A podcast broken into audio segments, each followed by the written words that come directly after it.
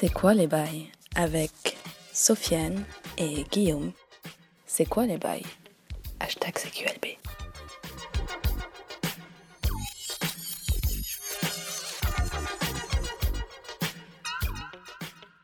C'est quoi les bails Épisode 20. Je suis Sofiane. euh, bienvenue à tous. euh, et je suis toujours accompagné de mon cher et fidèle et tendre Et tendre. Vui.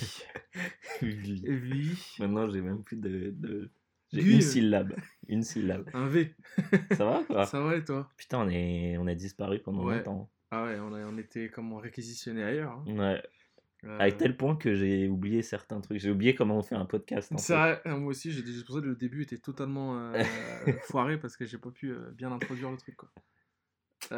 Guillaume, alors, quoi de neuf? Comment ça se passe bah ça va, beaucoup de taf. Beaucoup Mm. de taf. Là, ça s'est calmé, ça va, mais ça va reprendre. Ah, c'est calmé. hein. Ça s'est calmé, ça va reprendre. Bah, Euh, pas moi. euh, non, Ça, c'est pas calmé, non. Ça s'est pas Ah, calmé. c'est la de mer en scooter de mer. là. La SNCF, elle a essayé de nous, de nous, Nous mettre des douilles, ouais. euh, bah là, c'est la grève en ce moment, là. Euh, Enfin, ouais, ça a commencé. Hein, c'est- je crois qu'il y aura 30 jours de grève euh, Ouais. sur- étalés sur 3 mois, un truc comme ça. Enfin, bref, ça c'est anxiogène comme sujet, mais ouais, euh, sale side. Euh, sinon, on a lancé le compte Instagram de CQLB. Ouais Alors, euh, Putain, on a galéré. on a galéré. enfin, c'est- C'était long. c'était long, long et de, pénible. de rappels de ma part. Exactement. Beaucoup de rappels à l'ordre, de mails, euh, de, de, voilà, mails, de- de lettres recommandées. Voilà, si tu le foires encore ou si tu euh, mets pas les trucs, tu gicles, comme dirait un certain mec que je connais. Et euh, ouais, non, mais la pression a, a fait son effet. Et oui, là, normalement, le, le, enfin, il, même pas Il est en normalement, ligne, il est en ligne là. parle, il est en ligne. Il est en ligne avec tout, absolument toutes les illustrations de Guillaume. Euh, at Guy 1000 dollars sur, euh, sur Instagram. Et le, là, c'est CQ at CQLB podcast, Ouais, c'est comme le Twitter. comme le Twitter. J'ai fait exprès de faire comme le Twitter. Et euh, donc du coup, ouais, vous y retrouverez euh, bah, les illustrations euh, principales sans les titres. Donc c'est Ouais. c'est cool. Parce que ça faisait longtemps que je voulais enlever les titres. Qu'est-ce qu'on y retrouve aussi? On y retrouve tous les process? Moi, j'ai, moi, j'ai, ouais, j'ai découpé ça arbitraire. Enfin, de, de- c'est moi qui l'ai fait tout seul, quoi. Je veux dire, je, je me suis dit, là, il fait une ébauche. Hmm. Ensuite, illustration principale, celle qu'on publie régulièrement sur Twitter à chaque épisode. Et en dernier, euh, un petit carnet, en fait, euh, de l'évolution. Ah, c'est pas une ébauche, c'est plus. euh, le premier, c'est le line art en fait. Line art, C'est- sans, sans couleur. Bah, tu m'apprends le truc. Voilà. Tu nous apprends. Ouais, je vous apprends. T'enseignes le sale. Je... T'enseignes le. je sens qu'elle va revenir souvent. Euh, donc ouais non et euh, du coup vous allez comme comme on en parlait hier vous allez pouvoir voir que parfois euh, on est un peu trop euh, je suis un peu trop ambitieux dans mes illustrations Parfois et vicieux. parfois vicieux Souvent même, en fait. Tu es plus vicieux qu'ambitieux. Mais et ouais, que, ouais. voilà euh, le, le manque de temps euh, le manque de motivation Ouais, parfois, aussi. hein, euh, fait que parfois je suis un peu trop ambitieux dans mes, dans mes croquis et que je suis obligé de revoir, notamment bah, dans la dernière, le 19, où on voit qu'il y avait quand même plus de monde sur l'ILU à la base Ouais. et que bon bah il a fallu que. T'as lâché l'affaire, mais il y avait une idée, je t'avais dit, ouais, putain, le ouf, le, l'espèce de pyramide que t'as Ouais. fait avec le gourou, qui n'est Ouais. pas resté au final, quoi. Bah non, c'est un peu long à faire et puis ça, Ouais. ça rendait pas super bien. Ah, voilà. Euh, et puis euh, ouais non et puis on voit aussi que les limitations du format carré elles sont assez assez désagréables en fait. Ouais, ouais, ça, c'est- ouais. ça- ça- en fait c'est c'est pas du tout pas du un format qui est pas du tout adapté à l'illustration en fait. Ah, ouais. Mais bon. Pourtant, les mecs se butent dans les. Enfin, tu sais, les, les, les- J'imagine que c'est format carré, les pochettes de Ouais. CD et tout. Ouais, mais je pense que justement c'est pensé à la base en, dans un format qui est pas qui est pas carré Ah. et qui après c'est mis en carré.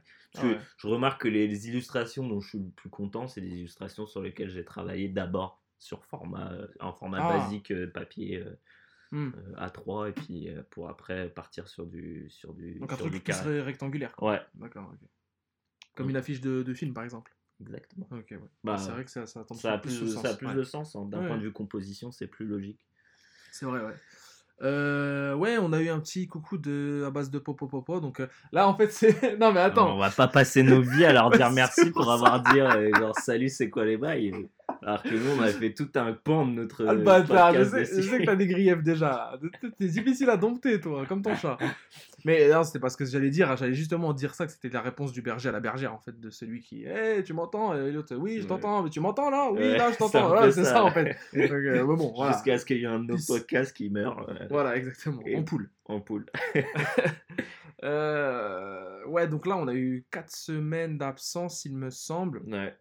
Alors, il faut savoir que l'intégralité des citoyens de France et de Navarre m'ont pété les couilles en mode ouais, c'est quand c'est QLB, c'est demain et tout. Je leur dis mais demain on est lundi, ça sort jamais le lundi, laissez-moi.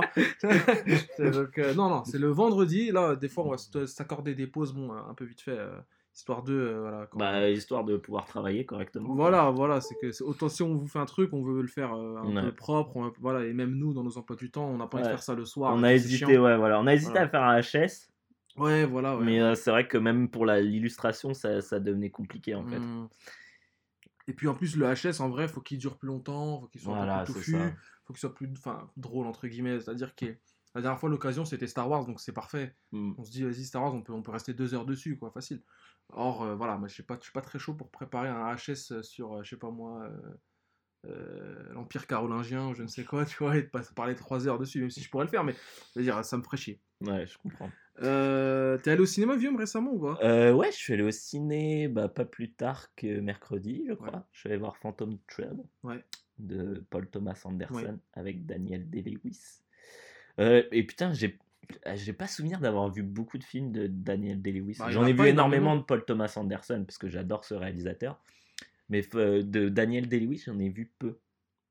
Et euh, putain, mais quel acteur. hein. Ouais, un ouf. C'est ouf. hein. Un ouf. Acteur studio, en fait, c'est Ouais. méthode, méthode acteur. Ouais. Bah, après, le film en lui-même, euh, il, il est nickel, mais Mm. je- ça m'a pas. Ça m'a fait un peu euh, comme, euh, comme euh, en- à, à moindre, à moindre effet, mais euh, comme euh, Les formes de l'eau, Shape of La Water, forme de l'eau, Ouais. euh, où c'est. Ok, le film est nickel, Tu l'as vu, la forme de l'eau? Ouais, ouais. Euh, le film est top, mais ouais, ça m- ça m'a pas. On va dire que c'est du beau cinéma. euh, et- en fait, t'es dans le cinéma. Ça joue, il y a un scénar, il y a des émotions, des scènes, des vrais dialogues écrits. Hmm. Après, c'est pas. C'est c'est sûr que tu peux te faire chier, en fait. euh, Si t'es un peu fatigué, par exemple, c'est chaud. Ouais. quoi. C'est chaud.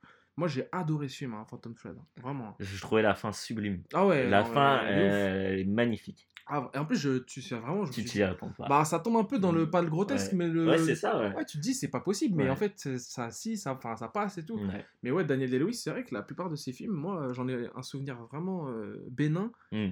comme euh, bah, There, Will Be, There Will Be Blood, que j'ai vu, qui, que je me souviens quasiment pas. J'ai pas vu. ouais. À chaque fois, je me dis, il faut que je le mate et j'oublie de le Il mater. y avait Gangs of New York aussi Ouais. avec lui, et euh, Lincoln, que Ah, j'ai vu, que j'ai vu quand j'étais en fac euh, d'histoire et tout, et que ça m'intéressait, j'étais allé voir, et, et ouais, et je me suis rendu compte quand même que c'était des histoires vraiment pour les Américains, quoi. Ouais. Et c'était des films taillés pour les Oscars. Ouais, bah, Shape of Water, Phantom ouais. Thread, ouais, c'est des, des films à Oscar, c'est vrai, comme tu dis. Mm. Mais, euh, ouais, Shape of Water, je suis pas. Non, hein, c'est pas. Moi j'étais déçu. hein. Ouais, c'était pas. Je suis sorti, je suis là, ouais, ok. euh. Bah, euh, ouais, ce que je disais, quoi, c'est les films où tu sens que, ouais, c'est clair, y a, t'as rien de réel à reprocher au film, mais en même temps, t'as rien, à- rien pour dire, genre, ah, c'est génial, tu vois. Ouais. euh, alors moi je t'avoue que j'ai un reproche à lui faire à ce film. Et c'est un, un reproche, je trouve, assez grave. Et que, qui que ça me déplaît de le faire, quoi. Euh, je suis comme le, bourreau, le bourreau, tu vois. Là, je prends mon temps, tu vois, je fais avant de faire mon office. Et, mais le film est un film sur l'amour. Mm. Et j'ai pas vu d'amour, en fait, dans le film. C'est vrai. J'en ai pas vu. C'est beaucoup de sexe. Bah, en fait, ouais, c'est de la, c'est même, enfin, c'est de l'amour vu par, je sais pas, ou, enfin, c'est même pas, c'est pas un film d'amour. J'ai pas vu d'a- d'amour. À aucun moment, je me suis dit, je veux qu'ils finissent ensemble. Je veux qu'ils finissent ensemble. Je m'en Mm. foutais en fait à moitié. Ouais. J'étais pas non plus dans le mo- en mode ouais, Michael Shannon, faut qu'il gagne, tu vois. Non. Mais je m'en foutais. Ouais. Et là, là, c'est vrai bon. que les enjeux sont pas. euh, Mais en fait, c'est la base, elle repose tellement sur des, des vieux films, et c'est les problèmes, problèmes de ce genre de films à Oscar, c'est que souvent c'est des films hommages, et Hollywood aime bien se masturber. C'est que euh, ça, ouais. Genre, ah, on me rend hommage, ah, Ouais, j'adore, voilà, ouais. ah. Tu Exactement. vois, c'était ce qui avait marché avec The Artist aussi, tu vois. Et c'est, c'est, c'est... Moi, ça me met un peu, pas- La un mal à l'aise, tu vois. Ouais, voilà, c'est ça. Et c'est en fait, c'est des films où, ouais, ok, c'est juste euh, Hollywood qui se regarde et qui se masturbe dans devant la glace, quoi. Ouais, ouais. Euh, en revanche, là, le film, il est intestable sur tout ce qui est design. euh, ouais, non, tout ça, clairement. clé- Photographie, Bah, là. euh, c'est là que tu, c'est là que tu te rends compte et on, c'est ce qu'on avait dit à l'époque avec euh, avec Blade Runner euh, 2049 Ouais. C'est que putain mais faites des faites des maquettes faites des faites des, des costumes Mm. et arrêtez avec vos putains d'effets spéciaux ça Mm. marche pas ça fonctionne pas c'est pas vrai. beau Surtout qu'il y a moyen maintenant même de, justement de fabriquer les, les, tout ce qui est physique, tout ce Mm. qui existe, ensuite. D'envelopper d'effets spéciaux et Ouais, là ça passe. ça, ouais. Exactement. Ça passe. Les maquettes dans tu disais Blade Mm. Runner, c'est nickel, il n'y a aucune Ouais. embrouille. hein. Vraiment, euh, tout est propre. euh, euh, et encore, on le disait, je sais plus dans quel épisode de le but, je disais Viking, par exemple la série, bon c'est une série, les costumes ça joue à mort. Ouais. Mais même dans Game of Thrones. Ouais, dans Game of Thrones, les costumes, c'est ouf, quoi. Mm. Tout est, en fait, c'est crédible. Ça, ça donne une crédibilité. Après, euh, chez Pop Fodder, c'est là où vraiment le, le- le truc euh, nique tout. C'est les costumes, le maquillage de la, de la- du monstre. euh, Ouais. euh, l'ambiance. Ouais, l'ambiance, voilà, ouais. ouais, l'univers, euh, comment il est fait. Bon, après, des fois, il y a des trucs que j'ai pas trop compris, des effets euh, qui font. Euh, j'ai pas trop capté. Genre, dès qu'à un moment, elle est dans le bus, après, il y a, y des gouttes d'eau qui se baladent. Mm. et- Il y en a, ils disaient, ouais, ça symbolise leur amour naissant, je sais pas quoi. Puis même l'amour naissant, moi, je l'ai pas vu. Ah, Bah, c'est bizarre en fait, on dirait juste, euh, moi comment je vois le truc, c'est on dirait plus quelqu'un qui, ouais, qui se prend d'affection pour une, un monstre que tout le monde euh, veut disséquer. ou- Ouais, voilà, exactement. Il n'y a pas vraiment d'amour au proprement parler, Ouais, tu vois. Non. non. J'ai pas, j'ai pas vu une, une histoire d'amour. Après, bon, c'est le thème principal de l'œuvre de Del Toro, donc euh, j'imagine qu'il doit Les avoir un- monstres. ça doit avoir un sens, ouais. Les monstres, ouais. Mais par exemple, il traitait mieux euh, dans le labyrinthe de Pan l'innocence, tu vois. Mm. Parce que c'était le thème. hein. Ouais, L'innocence, il l'a traité parfaitement. Qu'on savait pas, en fait, si la gamine. euh, En fait, on voulait que la gamine s'en sorte. On voulait pas qu'il lui arrive un truc. ouais, Elle était dans un contexte atroce. Euh, c'était le, le- l'Espagne franquiste, ouais, quoi. Et, euh, et il lui arrive, il arrive que, du, que des trucs hardcore dans, dans, sa, dans son village. Et elle, elle est encore dans son monde rê- rêvé, tu vois, un peu. Et du coup, Mm. tu sais pas si elle rêve ou si c'est vrai. Ou... Mm. Et- C'est juste un, un échappatoire, quoi. Exactement. Et ça, à la génial. réalité, ouais. Mm. Ça, c'était vraiment génial, je trouve. Mais, mais là, c'est pas le cas dans, dans Shape of Water. euh, Vraiment, c'était un peu. Puis après, voilà, il y avait, c'était un peu, euh, ouais, un homosexuel, euh, une muette, enfin, une handicapée, une noire, qui, tu vois, ça fait trop un peu, enfin, blague belge, quoi. Enfin, voilà, Mm. c'est pas. Non, mais euh, il y a des films où il y a ça et ça déchire, tu vois. Des films où c'est des, enfin, pas des losers, mais on va dire des Ouais, marginaux, des mais- marginaux. Ouais, Mais les losers sont des marginaux, donc. euh, ouais. euh, il y a des films où ça marche à mort et il y en a bah ça marche pas du tout et là c'est c'est ça va pas quoi vraiment ça, ça m'a en fait ça m'a déçu parce que pour moi je l'attends enfin c'était le film que j'attendais le plus ouais. de, depuis de ce début d'année avec euh, le film dont je vais te parler tout de suite Vas-y. Hostiles oh là là là là. Hostiles là le dernier Christian Scott- Bale, Christian Bale en, to- en toute patate à pleine balle. Dernier, quel, quel est réel Euh, Scott Cooper, le dernier Scott Cooper, qui a fait donc, Crazy Heart euh, et euh, Les Brasiers de la colère, notamment encore avec Christian Bale, et qui est un génie en fait, Scott Cooper, qui a fait aussi Black Mass, je sais pas si tu te rappelles, Strictly Criminal, il l'avait appelé en français, avec euh, Johnny Depp, vieux, Ouais, c'était ouais. un biopic d'un- d'un d'un mafieux de, de Boston et tout, un Irlandais. Et bref, bon, celui-là c'était un peu moyen, mais les deux autres sont excellents, et surtout lui, la Hostile, c'est vraiment, euh, pour moi, c'est chef-d'œuvre. Euh, les musiques de Max Richter. Oh là là, vraiment, là, t'as as les relents de Leftovers dans la gueule. Euh, des scènes vraiment à, à la fois splendides, brillantes, et à couper le souffle, sais, en mode. c'est beau, mais ah, t'es- ça te fait mal un peu. Ouais. Euh, Christian Bell qui joue comme un dingue. Il y a Ben Foster au casting, mais qui a trois apparitions. Et les trois apparitions, il te fracasse la gueule. Un film qui bosse vraiment pour l'anti-manichéisme euh, à foison. Mm. C'est-à-dire que personne n'est méchant, personne Ouais. n'est gentil. Euh, une fidélité historique, évidemment, là, c'est intestable. C'est dans quel contexte Alors, c'est- alors, je te raconte l'histoire, c'est à la fin du 19e siècle, je crois que c'est 1891 et tout. Année de naissance de mon grand-père. Euh, il est né il y a longtemps. Putain, j'avoue. il a plus de 100 ans. Et euh, enfin, il est décédé depuis. hein. Ouais. Et, et euh, 1891, ça se passe au Nouveau-Mexique. Euh, un capitaine de la bah, de l'ar- de l'armée américaine euh, proche de la retraite se voit confier une mission directement du président qui est de d'escorter jusque sur les terres euh, un vieux un vieux un vieux chef indien donc et sa Mhm. famille et un chef indien avec qui il a eu des des, euh, bah, des embrouilles avec qui, contre qui il s'est battu et tout à une époque. Sauf que maintenant c'est révolu, maintenant Mm. c'est un peu humaniste, mais c'est aussi une cause un peu, tu vois, une cause un peu politique. Du coup, il, il est obligé et il le fait à contre-cœur au départ. Puis ensuite, voilà, euh, vient se greffer d'autres personnages, il a sa team à lui. Euh, franchement, c'est intestable, le truc est ouf. Il y a Jesse Plemons dedans, qui est le mec qui n'a jamais tué personne, mais qui est là. Qui en fait arrive trop tard. En fait, la, ga- la guerre est déjà passée Ouais. alors que, alors que que euh, Christian Bell, lui, en a tué des centaines, il sait même plus compter, hein. il avait arrêté de compter et il est devenu fou, quoi, à force. Et euh, ouais, il y a, y a Timothée Chalamet aussi, le franco-américain, là, qui est là quelques minutes, pour le compte du délire c'est franc au States, tu sais, de parler français et anglais. Et euh, il y a aussi Rosamund Pike, Oh. qui est pour moi, alors que j'adore, hein. vraiment, Mm. je suis amoureux d'elle, en fait. Je le, je le dis, hein, ici. Mais c'était un peu le point faible du film Ah ouais. pas faible, je dirais vacillant. Le point, voilà, le, le pied beau du film. Et même si j'aime bien la- l'actrice, et quand je la vois, ça me fait plaisir. Je suis pas mal quand je la vois, tu vois. Mhm. Tout va bien. Ouais, le film est incroyable. Max Richter, toujours derrière, hein, la musique, euh, les- les- le piano, c'est dingue, euh, zinzin, les, le- les violons et tout. Euh, franchement, là, je comprends pas pourquoi il était pas. Parce qu'il est sorti en 2017. hein. Donc ouais, pas aux Oscars. Pourquoi il était pas aux Oscars 2018 euh, Mystère et boule de gomme, c'est un peu une injustice, je trouve.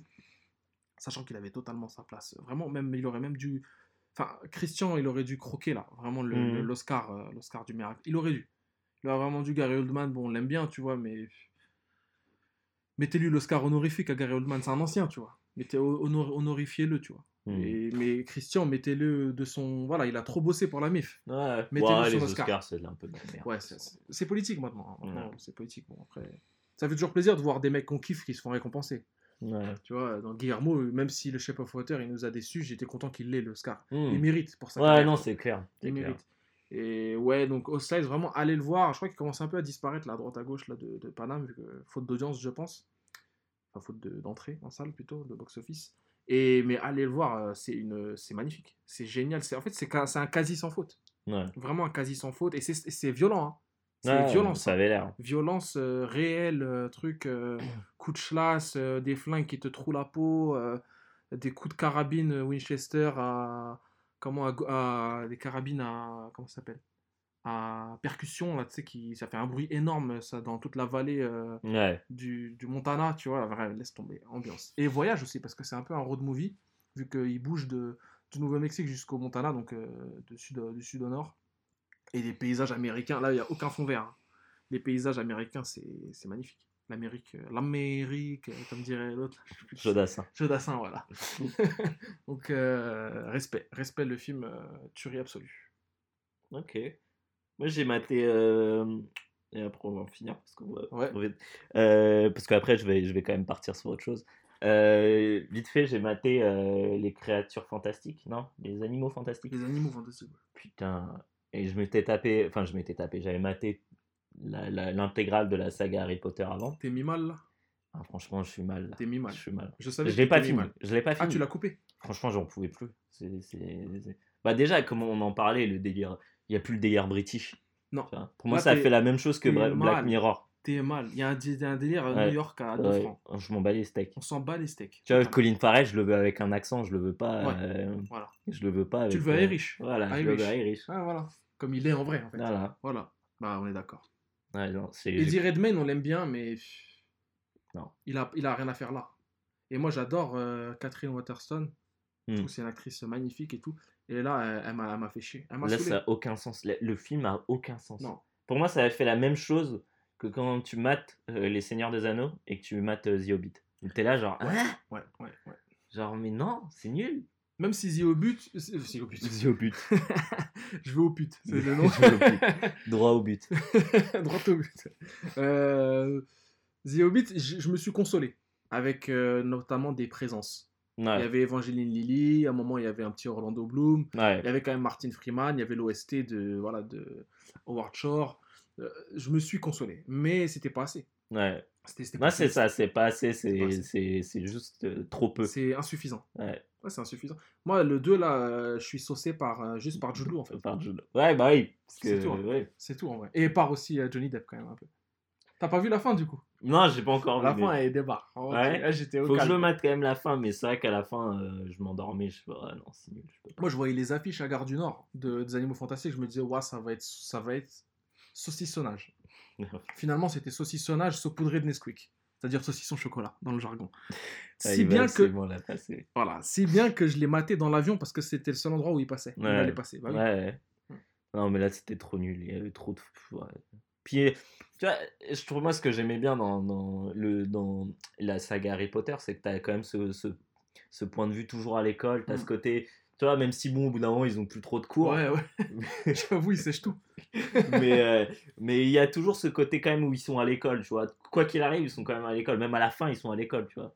Et genre sans Poudlard, euh, sans Harry, sans Rogue, Ouais, sans Rogue, c'est mort. c'est mort. Alan Rickman, c'est l'intestabilité euh, incarnée dans, dans Harry Potter. C'est clair. C'est le man, en fait, c'est il est, il est le personnage. C'est lui. Il y a pas de, tu vois, a- ça sera personne d'autre jamais. Non. C'est comme le Harry Potter, là, j'ai vu, le- quand j'étais à Londres l'année dernière, j'ai vu, il y avait la pièce, là, Harry Potter et Mhm. l'enfant maudit, je crois. Ouais. Euh, Cursed Child, un truc comme ça, ou je sais plus quoi.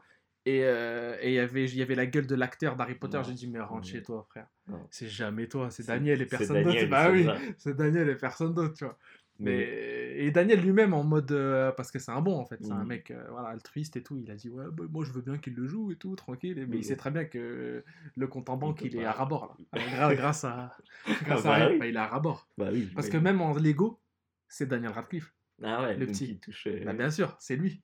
Donc voilà il croque. Mais ouais et du coup moi j'aimais bien dans Harry Potter et encore aujourd'hui je pourrais les mater facile. Non, mais ça passe nickel. Du Ça délire où ils sont, à euh, ils sont en- chez les moldus au début Ouais. et quand ils vont, euh, t'attends que le moment, le moment où ils vont aller au truc. Ouais, Et du coup, tu kiffes, parce que forcément, c'est le moment où on t'introduit des nouveaux trucs, des bestioles, ça, des... ça. ça déchire. Là, c'est t'en, t'en- ils t'en, ils t'en, ils t'en mettent trop, trop Ouais. rapidement, tu vois. Genre, c'est, t'en peux plus, quoi. T'es... Puis c'est chiant, euh, puis euh, les persos sont relous, euh, les, les moldus du truc, le, le Hmm, gros. les là, non-mages, ou je sais pas quoi. Ouais, les non-mages, ils les appellent. Non, c'est zéro. Non, C'est c'est zéro. pas- c'est pas- Puis ça le fait pas. Magie et USA, ça le fait pas du tout. Non, Ça, c'est fait vrai, pas ça du marche tout. pas. Non, ça le fait pas. Ça marche pas. Non, non. Par contre, j'ai maté, euh, là, j'ai maté, euh, comment?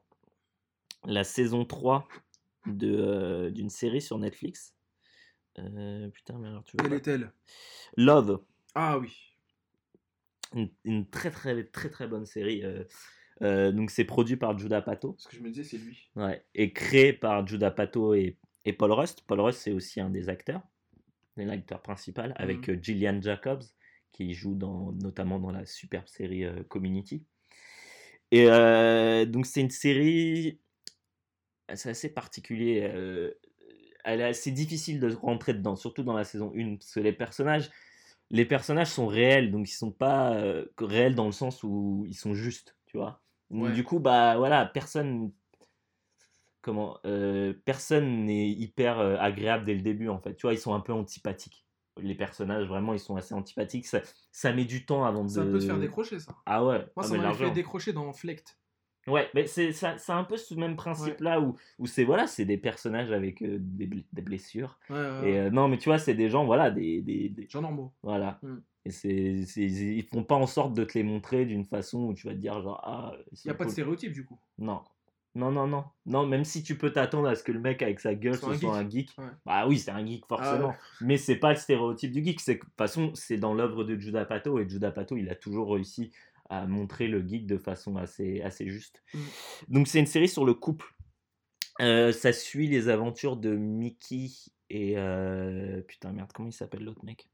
Le mec, j'ai oublié son blaze. Putain. qui, c'est la meuf, du coup? Ouais, Mickey c'est la meuf et le mec c'est euh, bref on s'en fout qui est joué par Paul Rust et et euh, putain non en fait ça me saoule de pas savoir son blaze. Bon c'est pas grave. Euh, Un oubli, c'est pas grave. euh, donc du coup euh, ça suit en fait leur leur la première saison c'est c'est le début d'une relation tu vois genre Ouais. où tu te tournes autour un peu la hantise quoi Ouais. en fait. Ah, la hantise Ouais, ouais, c'est Ah, lourd. petit- Mais c'est au début, genre, où tu t'aimes pas. Et genre, Ça tu vois l'argent, tu l'aimes pas. Et petit à petit, genre, ça commence à rentrer. Et il y a une certaine hantise qui se crée.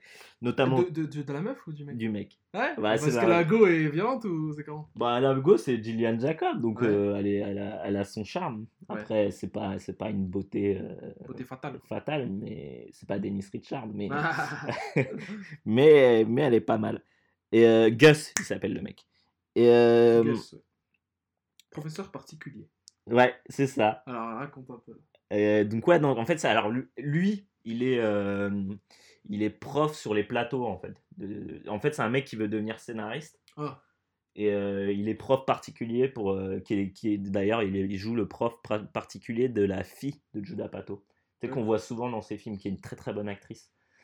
Et euh, mais c'est pas, enfin c'est, c'est juste ouais lui qui essaye de son boulot, son boulot c'est juste de s'occuper des gamins quand ils ont pas, quand ils ont pas, quand ils tournent pas pour leur apprendre des trucs vite fait, histoire de crari, faire genre euh, on vous apprend des choses quand même, ils vont à l'école, tu vois. Après, sur la, c'est le, après, sur la saison 2, c'est les débuts de, de, la, de la relation. Et là, sur la saison 3, qui est la dernière saison, c'est. euh, Ah, fini. ah, c'est fini, la série est finie. Et euh, c'est euh, bah, le moment où tu vas commencer à t'engager avec la personne, tu vois, et ce que ça Ah. crée en fait. Euh, toutes les complications qui. Et en fait, c'est assez intéressant parce que c'est. Tu vois, genre, dans le début d'une relation, tu essaies un peu de cacher qui tu es à quelqu'un. Tu vois, Ouais, tu es sur la réserve, quoi. Ouais, tu es sur la réserve, voilà, tu montres, euh, entre guillemets, la, la meilleure, euh, la meilleure partie de toi-même, tu vois. Et donc, du coup, bah, toutes les deux premières saisons, c'est eux qui essayent de se cacher à vraiment qui ils sont, tu vois. Genre, moi, je vais pas te dire, mais genre, il y a plein de, de secrets un peu, un peu lourds Oui. euh, qu'ils essayent de se cacher. Et genre, du coup, là, dans la saison 3, c'est le méga déballage où, en fait, bah, quand tu es obligé, de- quand tu, tu dois, euh, comment Euh, te. quand tu dois. Te révéler, quoi. te ouais, voilà, quand. Quand tu es obligé de t'ouvrir, Ah, quand moment, tu veux oui. créer une relation avec quelqu'un, tu es obligé de montrer Ouais. qui t'es vraiment, parce Bien que sûr. sinon, euh, c'est pas, Soit ça marche, soit ça marche pas. c'est pas viable, tu vois. Bien sûr. Euh, donc, c'est. Beaucoup de gens la comparent à Girls, la série, une Ouais, série aussi euh, développée par, par Joe D'Apato avec euh, Lena Dunham. Et je trouve que c'est quand même mieux. C'est, genre, c'est plus, c'est plus juste. Bah, Après, le truc de Girls, c'est que ça traite d'autres choses. Là, ça traite uniquement de, bah, d'amour. De... Ça se passe où, euh, euh, Love? Là, c'est à Los Angeles. Ah, Parce que je voyais des beaux décors, enfin des beaux. Ouais, bah, en plus, c'est ça qui est marrant. c'est- Enfin, moi, c'est ça que j'adore. C'est Ouais. les séries où il fait beau. Ouais, euh, ouais c'est vrai qu'il te c'est fait- jamais déprimant, tu vois. Ah non. C'est genre les, les villes où il fait toujours beau, quoi. Euh, donc, moi, je trouve ça tellement juste dans la façon que ça dépeint une nouvelle relation. Genre, c'est de l'amour au sens large, tu vois. T'as plein de petites expériences et genre, c'est. euh, t'as toujours un pas en avant et un pas en arrière. Ouais. Enfin, deux pas en arrière, tu vois. Ou genre. euh, euh, c'est pas linéaire une relation, tu vois. t'as- t'as- ça fait une courbe et t'as un moment où ça va super bien et puis un moment où ça va pas bien. Et genre, en fait, moi, c'est ça que j'adore dans cette série, c'est que ça a réussi à capter le truc de dans une relation, quand tu as des, des embrouilles avec ta meuf, euh, ça te met toujours face à tes propres contradictions, en fait. Et en, en gros, si, si ça, ça a réussi à marcher, Mhm. euh, tu grandis et ta relation grandit aussi, en fait. Vu que tu t'apprends sur toi-même aussi dans une Bien sûr. relation, vu que tu es face à quelqu'un qui te met un miroir et qui te dit non, mais c'est comment, tu vois. Ouais. Et, euh, et là encore, c'est encore mieux réussi parce qu'en fait, ils foutent en même temps, en fait, en face, tu as, un couple qui est, qui est, qui est la, la coloc de, euh, de Mickey et son, son mec. Et genre, en fait, genre, eux, ils sont juste à- justement à la fin du truc.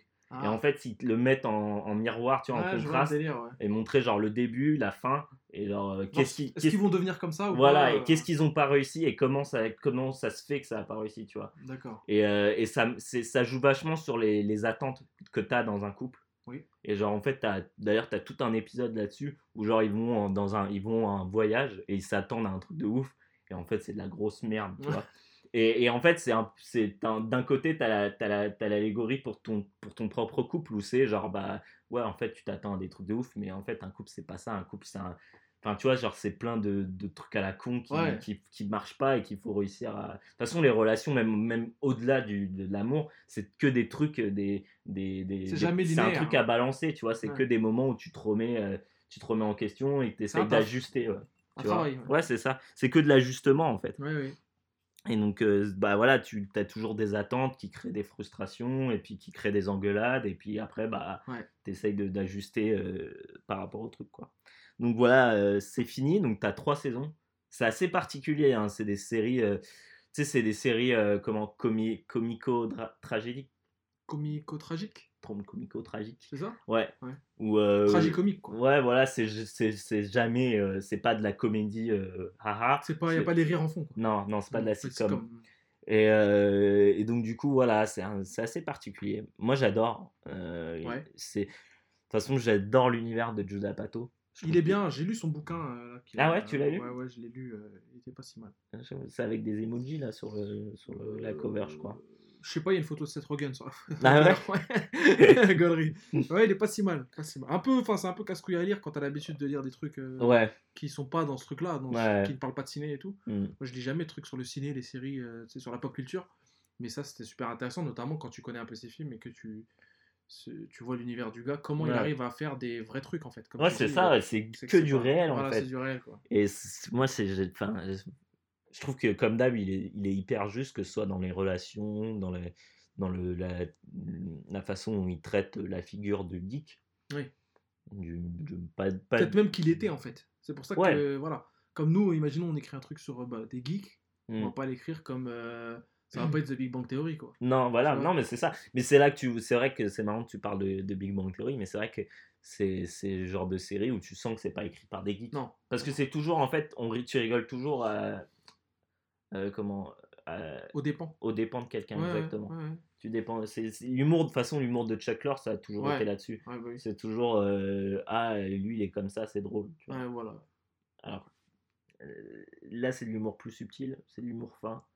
Et euh, voilà, donc si vous avez, euh, si vous, vous- si comme moi, vous aimez bien les, les, les délires un peu chelous de, de relations, euh, Ah, mais c'est. Dans je le crois, réel. Ça déchire. hein. Moi, j'ai j'ai toujours adoré ça. Mais... mm. Ouais. euh, Faut s'accrocher. Ouais. Ouais, ouais, les... c'est marrant, c'est bien. Il y a un film, par exemple, qui est sorti là, qui s'appelle Bl- Blockbuster, je crois. C'est un film indé, euh, premier film français, français, Netflix, ouais.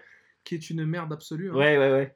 Et, euh, et du coup, ça décrit une relation de couple et comment regagner l'amour enfin, de sa meuf, genre rega- Mm. re- reséduire son ex. Ouais, Et euh, ouais, et du coup, c'est de la, ça, c'est, ça, c'est du mytho. ouais C'est ça. mytho, Tu sens que c'est pas, tu peux pas te. c'est- Genre, il y a des. Parce qu'en fait, c'est, un délire comics en fait dedans. genre, Mm. tout, le monde est fan de comics et c'est, de la merde.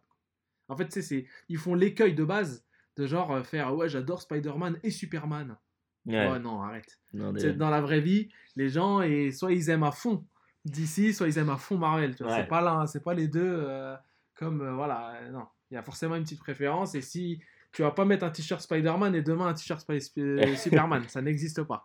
Tu vois, donc arrête. Non, mais puis c'est surtout, c'est c'est vrai que comme tu dis, tu, tu, quand tu cites Mm. euh, tes super-héros, euh, tu peux aimer l'un ou l'autre, mais tu t'en cites un. Attends, cite un, voilà, Voilà. exactement. Tu dis, ah, j'adore euh, l'univers Marvel, j'adore Voilà. Superman, j'adore. Enfin, l'univers Marvel, j'adore Spider-Man, Ouais. j'adore euh, Thor ou Captain America. Voilà, mais ouais. tu vas pas, c'est clair, tu vas pas mélanger Non, les deux. Tu tu ne vas pas les mettre sur la même, euh, le même art artwork, par exemple. Ça n'existe pas, ça, tu vois. C'est le crossover de trop. ça, ça n'existe Ouais, ça n'existe pas. J'ai jamais vu ça. Bah, il y a GLA versus Avengers qui est sorti. Ouais. mais dans les années 90, et c'était très moyen, Ouais. voire nul, ouais. Et il y avait Ah, les deux en fait. C'était le seul crossover, enfin à ma connaissance. Faudra demander à Alex, ton frère, qui doit un peu plus connaître, je pense. Et... Voilà, je pense qu'à ce moment-là, il m'a envoyé un message pour me le dire. ah ouais, ça... oh là là, mon gars, c'est quatrième mur brisé, c'est cinquième mur. Euh, vite fait, je fais juste un petit encart sur euh, Kingdom Come Deliverance. Ouais. C'est buggé, mais ça c'est buggé, mais ça Voilà. Moi, moi j'ai parlé avec quelques personnes Oui. et euh, on m'a souvent reproché euh, à notre podcast d'être un peu trop euh, élitiste sur le jeu vidéo. Alors, est-ce Ah que bon tu peux nous expliquer un Ah peu non, ce mais qu'est non, mais là, là. Ah, t'es obligé de balancer toute la liste là, exhaustive, hein, s'il te plaît.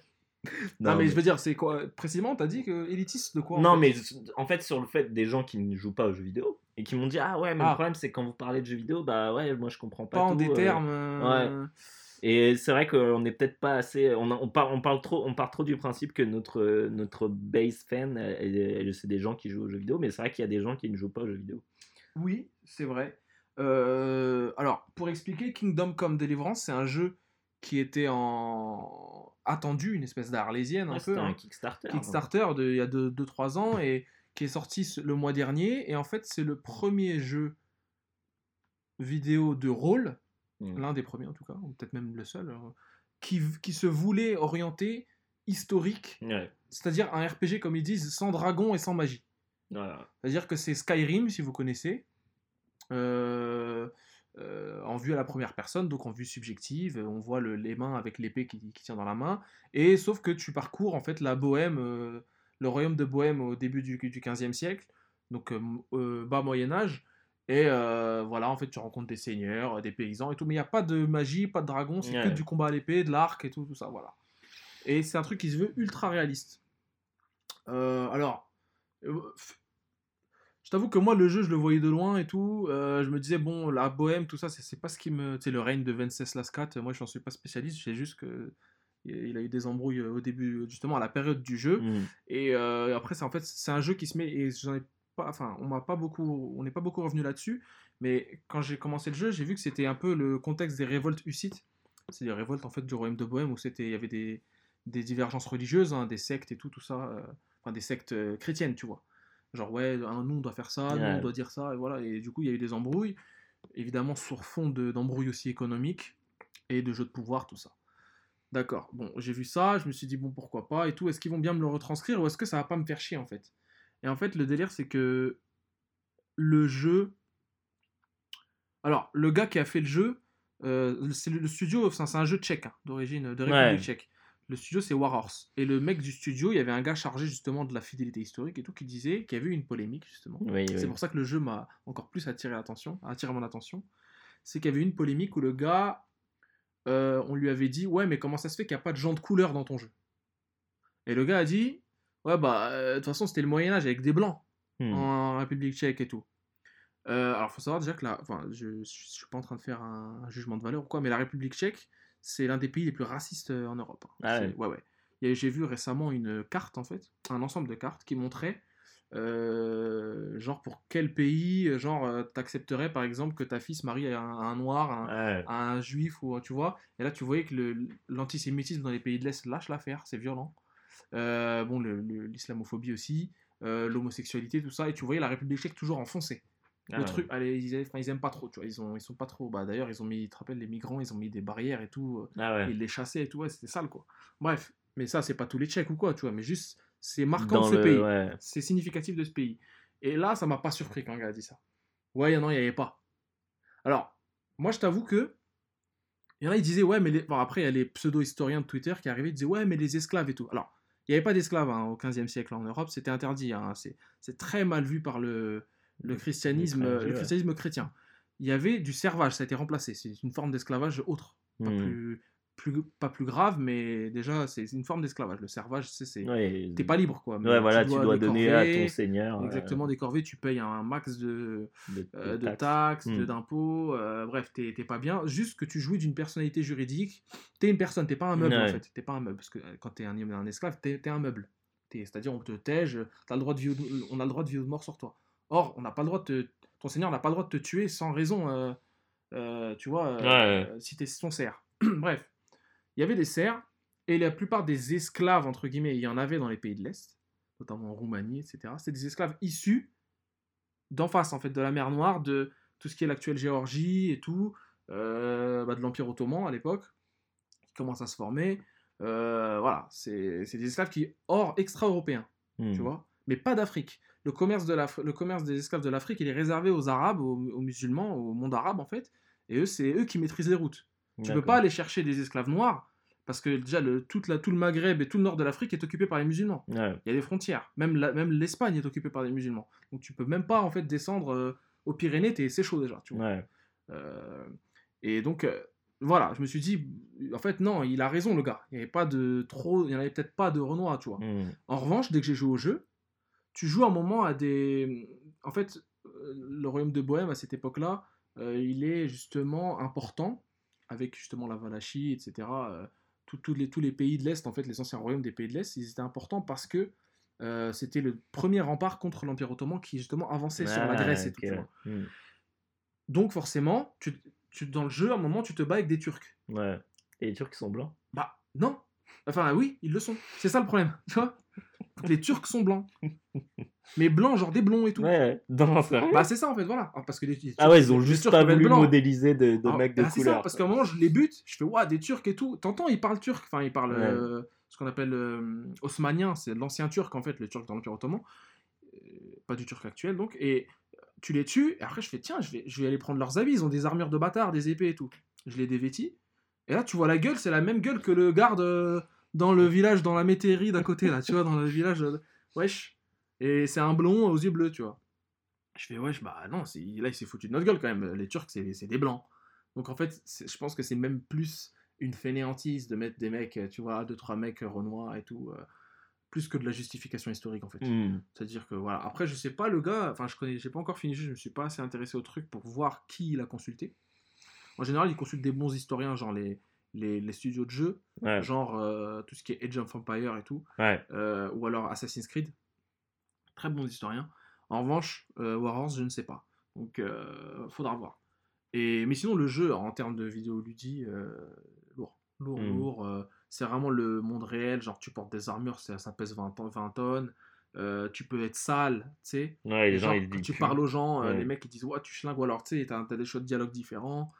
Euh, Il y a quoi? Bah les combats en fait, les combats c'est pas des combats en mode où tu mets deux coups d'épée et le man est tombé par terre quoi. Tu vois, Ouais, il y a pas de vises. ah il y a euh, une barre de vide c'est qui bouge et tout. Euh, faut que tu vises bien. Tu c'est du combat vraiment très laborieux et ça ça m'a ça m'a vraiment euh, vraiment plu. Bon là je suis au début hein, je t'avoue. Euh, après, ouais, bon, tout ce qui est fidélité historique, je suis un peu en train de pester en mode, Eh, regarde là, truc, euh, bah lui, euh, quand même, elle est petite, ça, ça ferme pour avoir des chevaux et tout, tu vois? Bon, bref, après, ça, c'est- voilà, parce que ils peuvent pas c'est être- au bout d'un moment, tu dois Voilà. quand même faire un jeu vidéo. quoi. Voilà, tu dois faire un jeu, quand même, faut que ce soit un peu ludique, quoi. Faut Mm. que- je pense que sinon ça ne marche pas. Mais oui, le jeu, je le conseille. Alors, il est très buggé, c'est pour ça que j'attendrai peut-être euh, quelques temps avant de le, de le relancer, Ouais. parce que là, c'est chaud, ouais. Et il y a des patchs tous les jours, hein, quasiment. hein. Ah des ouais. patchs de 3, 3 MO, 4 MO, des fois 100 MO. Et ouais, le... parce que je l'ai sur Play 4. hein. Sur PC, Mm. ça, doit être, ça doit être mieux, je pense. Mais ouais, euh, le système de sauvegarde qui est un peu chelou aussi. euh, faut en fait que tu, quand tu prends une quête, ça sauvegarde. Ou alors quand tu vas dormir dans un endroit qui est. euh, Enfin, il faut que tu dormes genre 7 heures dans Mm. un minimum, euh, dans un endroit euh, qui est libre en fait. Pas genre par terre, ou Ouais. tu vois. Bref, c'est assez bi- bizarre. euh, le- En fait, ils ont voulu le rendre hardcore aussi, en plus de réaliste. Ouais. Réaliste donc forcément hardcore. Ça, je sais pas si c'est un bon choix, mais bon. Mais je le finirai le jeu, hein, j'espère. hein. Après, je, je le conseille quand même un petit peu. Euh, Pour tout historien en herbe, en tout cas qui aime la période, et c'est pour ça que c'est en lien avec ce que je vais te parler aujourd'hui. Mais là, c'est pas mon tour. Là, d'abord, je, je t'ouvre le tapis blanc, le, le tapis euh, rouge. Oui. Oui. What are you uh, what- Euh, bon, je pense que de toute façon, vous avez remarqué par rapport Ouais. à, à l'illustration qui est assez différente d'habitude. Mm. Euh, je vous parlais d'Adventure Time, notamment en Le grande- temps de l'aventure. le temps de l'aventure. en grande partie parce que, parce que j'avais envie de faire un, un fan art. euh, Ah ouais, c'est vrai, c'est vrai. Ah, non, mais franchement, bah, c'est une bonne excuse. Bah, parce qu'en fait, je me suis acheté le. le, le- Il, y a, il y a pas mal de temps maintenant, hein, mais je me ouais, suis acheté le, ouais. le, le. Comment? Putain, j'ai du. L'artbook. Euh, donc de Adventure Time. Et la dernière fois, je me suis dit, putain, il faut que je le lise un peu. Mm. vois. Donc je me suis mis à le lire et tout. Ah, c'est de la lecture, c'est pas des images? Il y a beaucoup d'images, mais il y a pas mal de- de- d'explications, avec une préface par Guillermo d'ailleurs. Ah ouais, Ouais. Guillermo? Ouais. D'accord. Euh, et Del, suis Del Toro, hein, on est d'accord. Ouais, oui, Del Toro. Pas ouais. vu Guillermo, euh, Guillermo. cousin de- d'Espagne, de non, non. Et je me suis dit, putain, mais en fait, pardon, euh, cette série, elle est, elle est, elle est ouf. Hmm.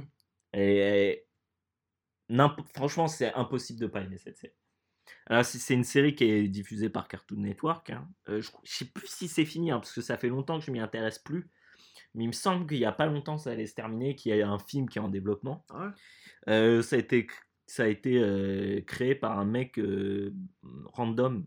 donc je peux pas vous dire qu'il a fait des trucs à côté. Pendleton Ward, un américain.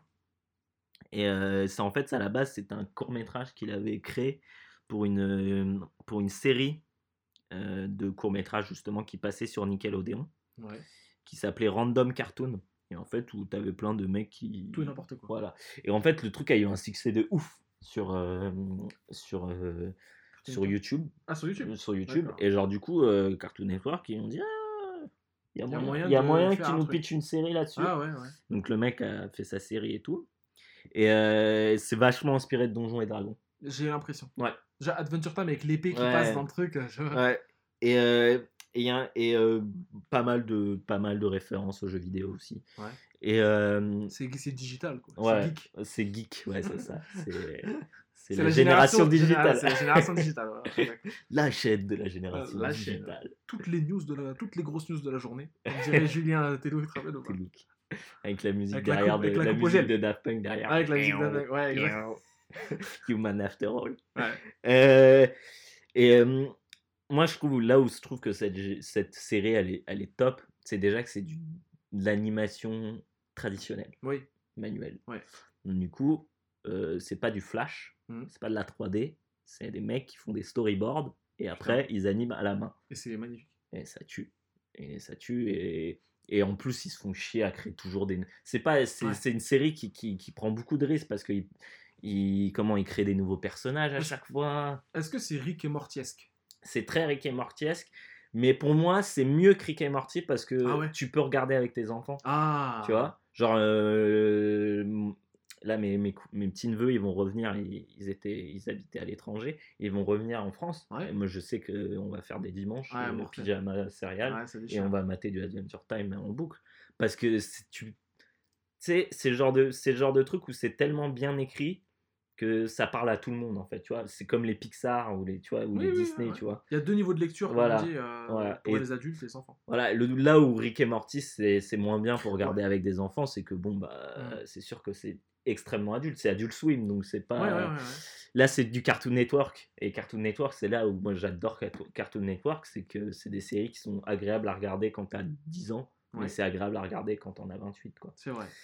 Et, euh, et donc, du coup, ouais, donc c'est animé à la main, donc euh, pas de flash, et ça, ça fait du bien. Pas de marionnettes, c'est la mode en ce moment. Parce qu'il y a déjà, il n'y a plus beaucoup de séries euh, euh, qui sont en 2D, Oui. ça se fait beaucoup moins. Et la plupart maintenant, c'est de la, de la marionnette. Alors, la marionnette, c'est un truc qui est sur plein de logiciels, sur Flash, Ouais. sur, sur After Effects. Et sur maintenant un autre truc qui s'appelle Character Animator sur, sur la, la suite Adobe. Et euh, qui remplace d'ailleurs Flash. Et, euh, et c'est euh, en fait, tu, ouais, tu crées un personnage qui, est, qui a des. comme une marionnette, qui a des, des, comment, des, des vis au niveau de, des articulations. Des attaches parisiennes. Ouais, c'est- c'est- exactement. Mm. Et tu sais, comme quand tu faisais en primaire, Ouais, on faisait ça, ouais, des, petits, des, des petits lapins en attache parisienne. Et, et en fait, du coup, t'animes, mais bon, c'est pas. C'est chum. c'est- Ouais, C'est nul. Ouais, c'est chum, je trouve. C'est. Bah, c'est.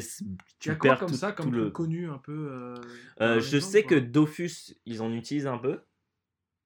Moi, Euh, j'aime vraiment pas Dofus. ah ouais, euh, J'ai jamais regardé. Je trouve ça dégueulasse, vraiment.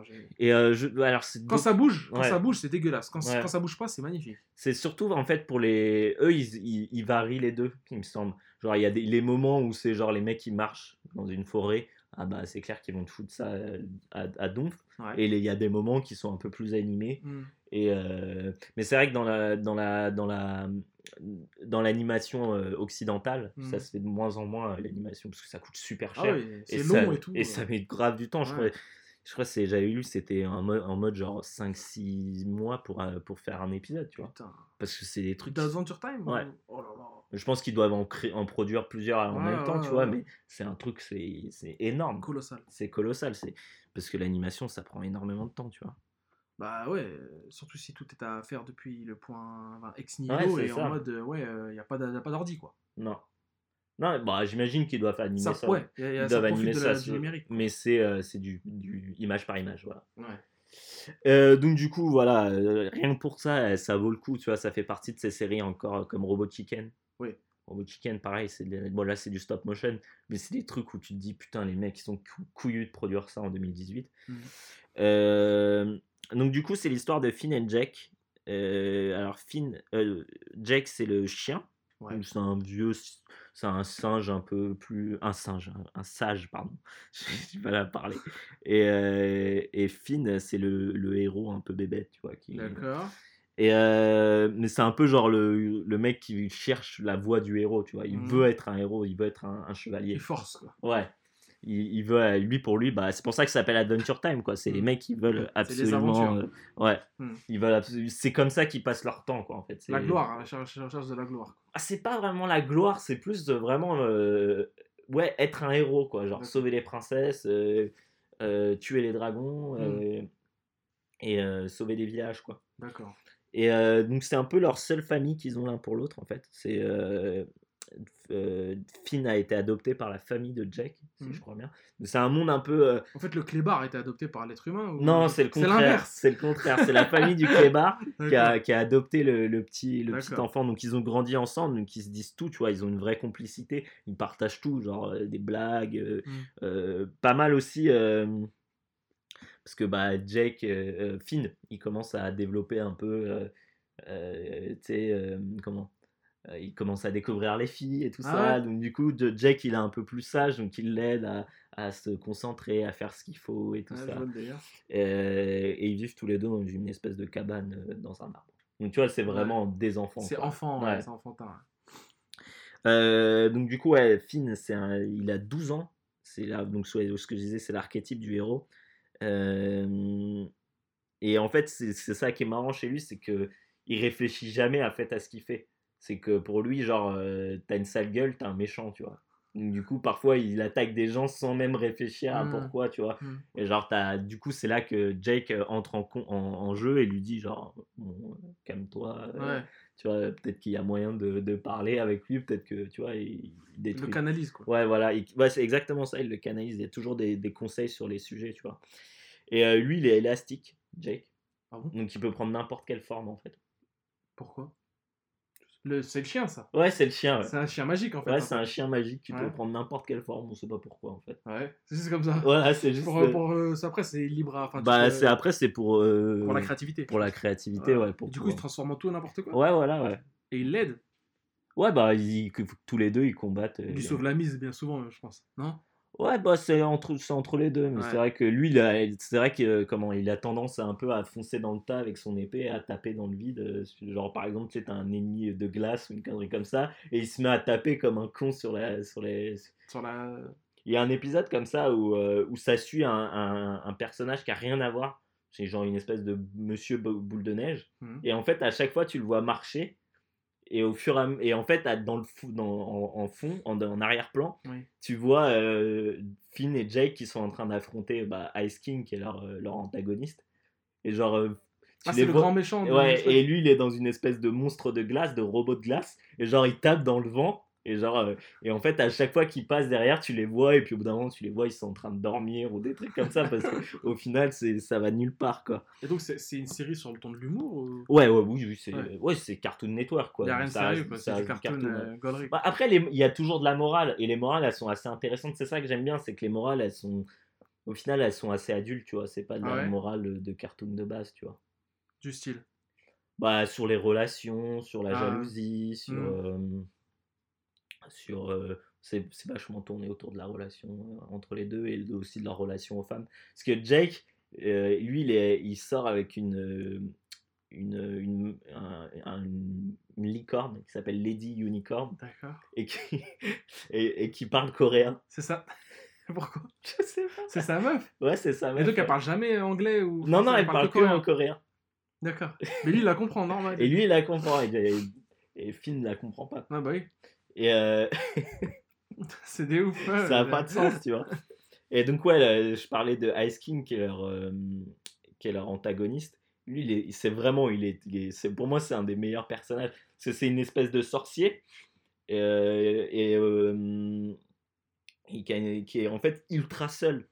Et en fait, plus tu avances dans la série, et plus tu comprends qu'en fait, le mec, ce qu'il veut, c'est juste passer du temps avec Finn et Jake parce qu'il est un peu jaloux de leur relation, Ah tu ouais, vois. Parce qu'il les trouve cool.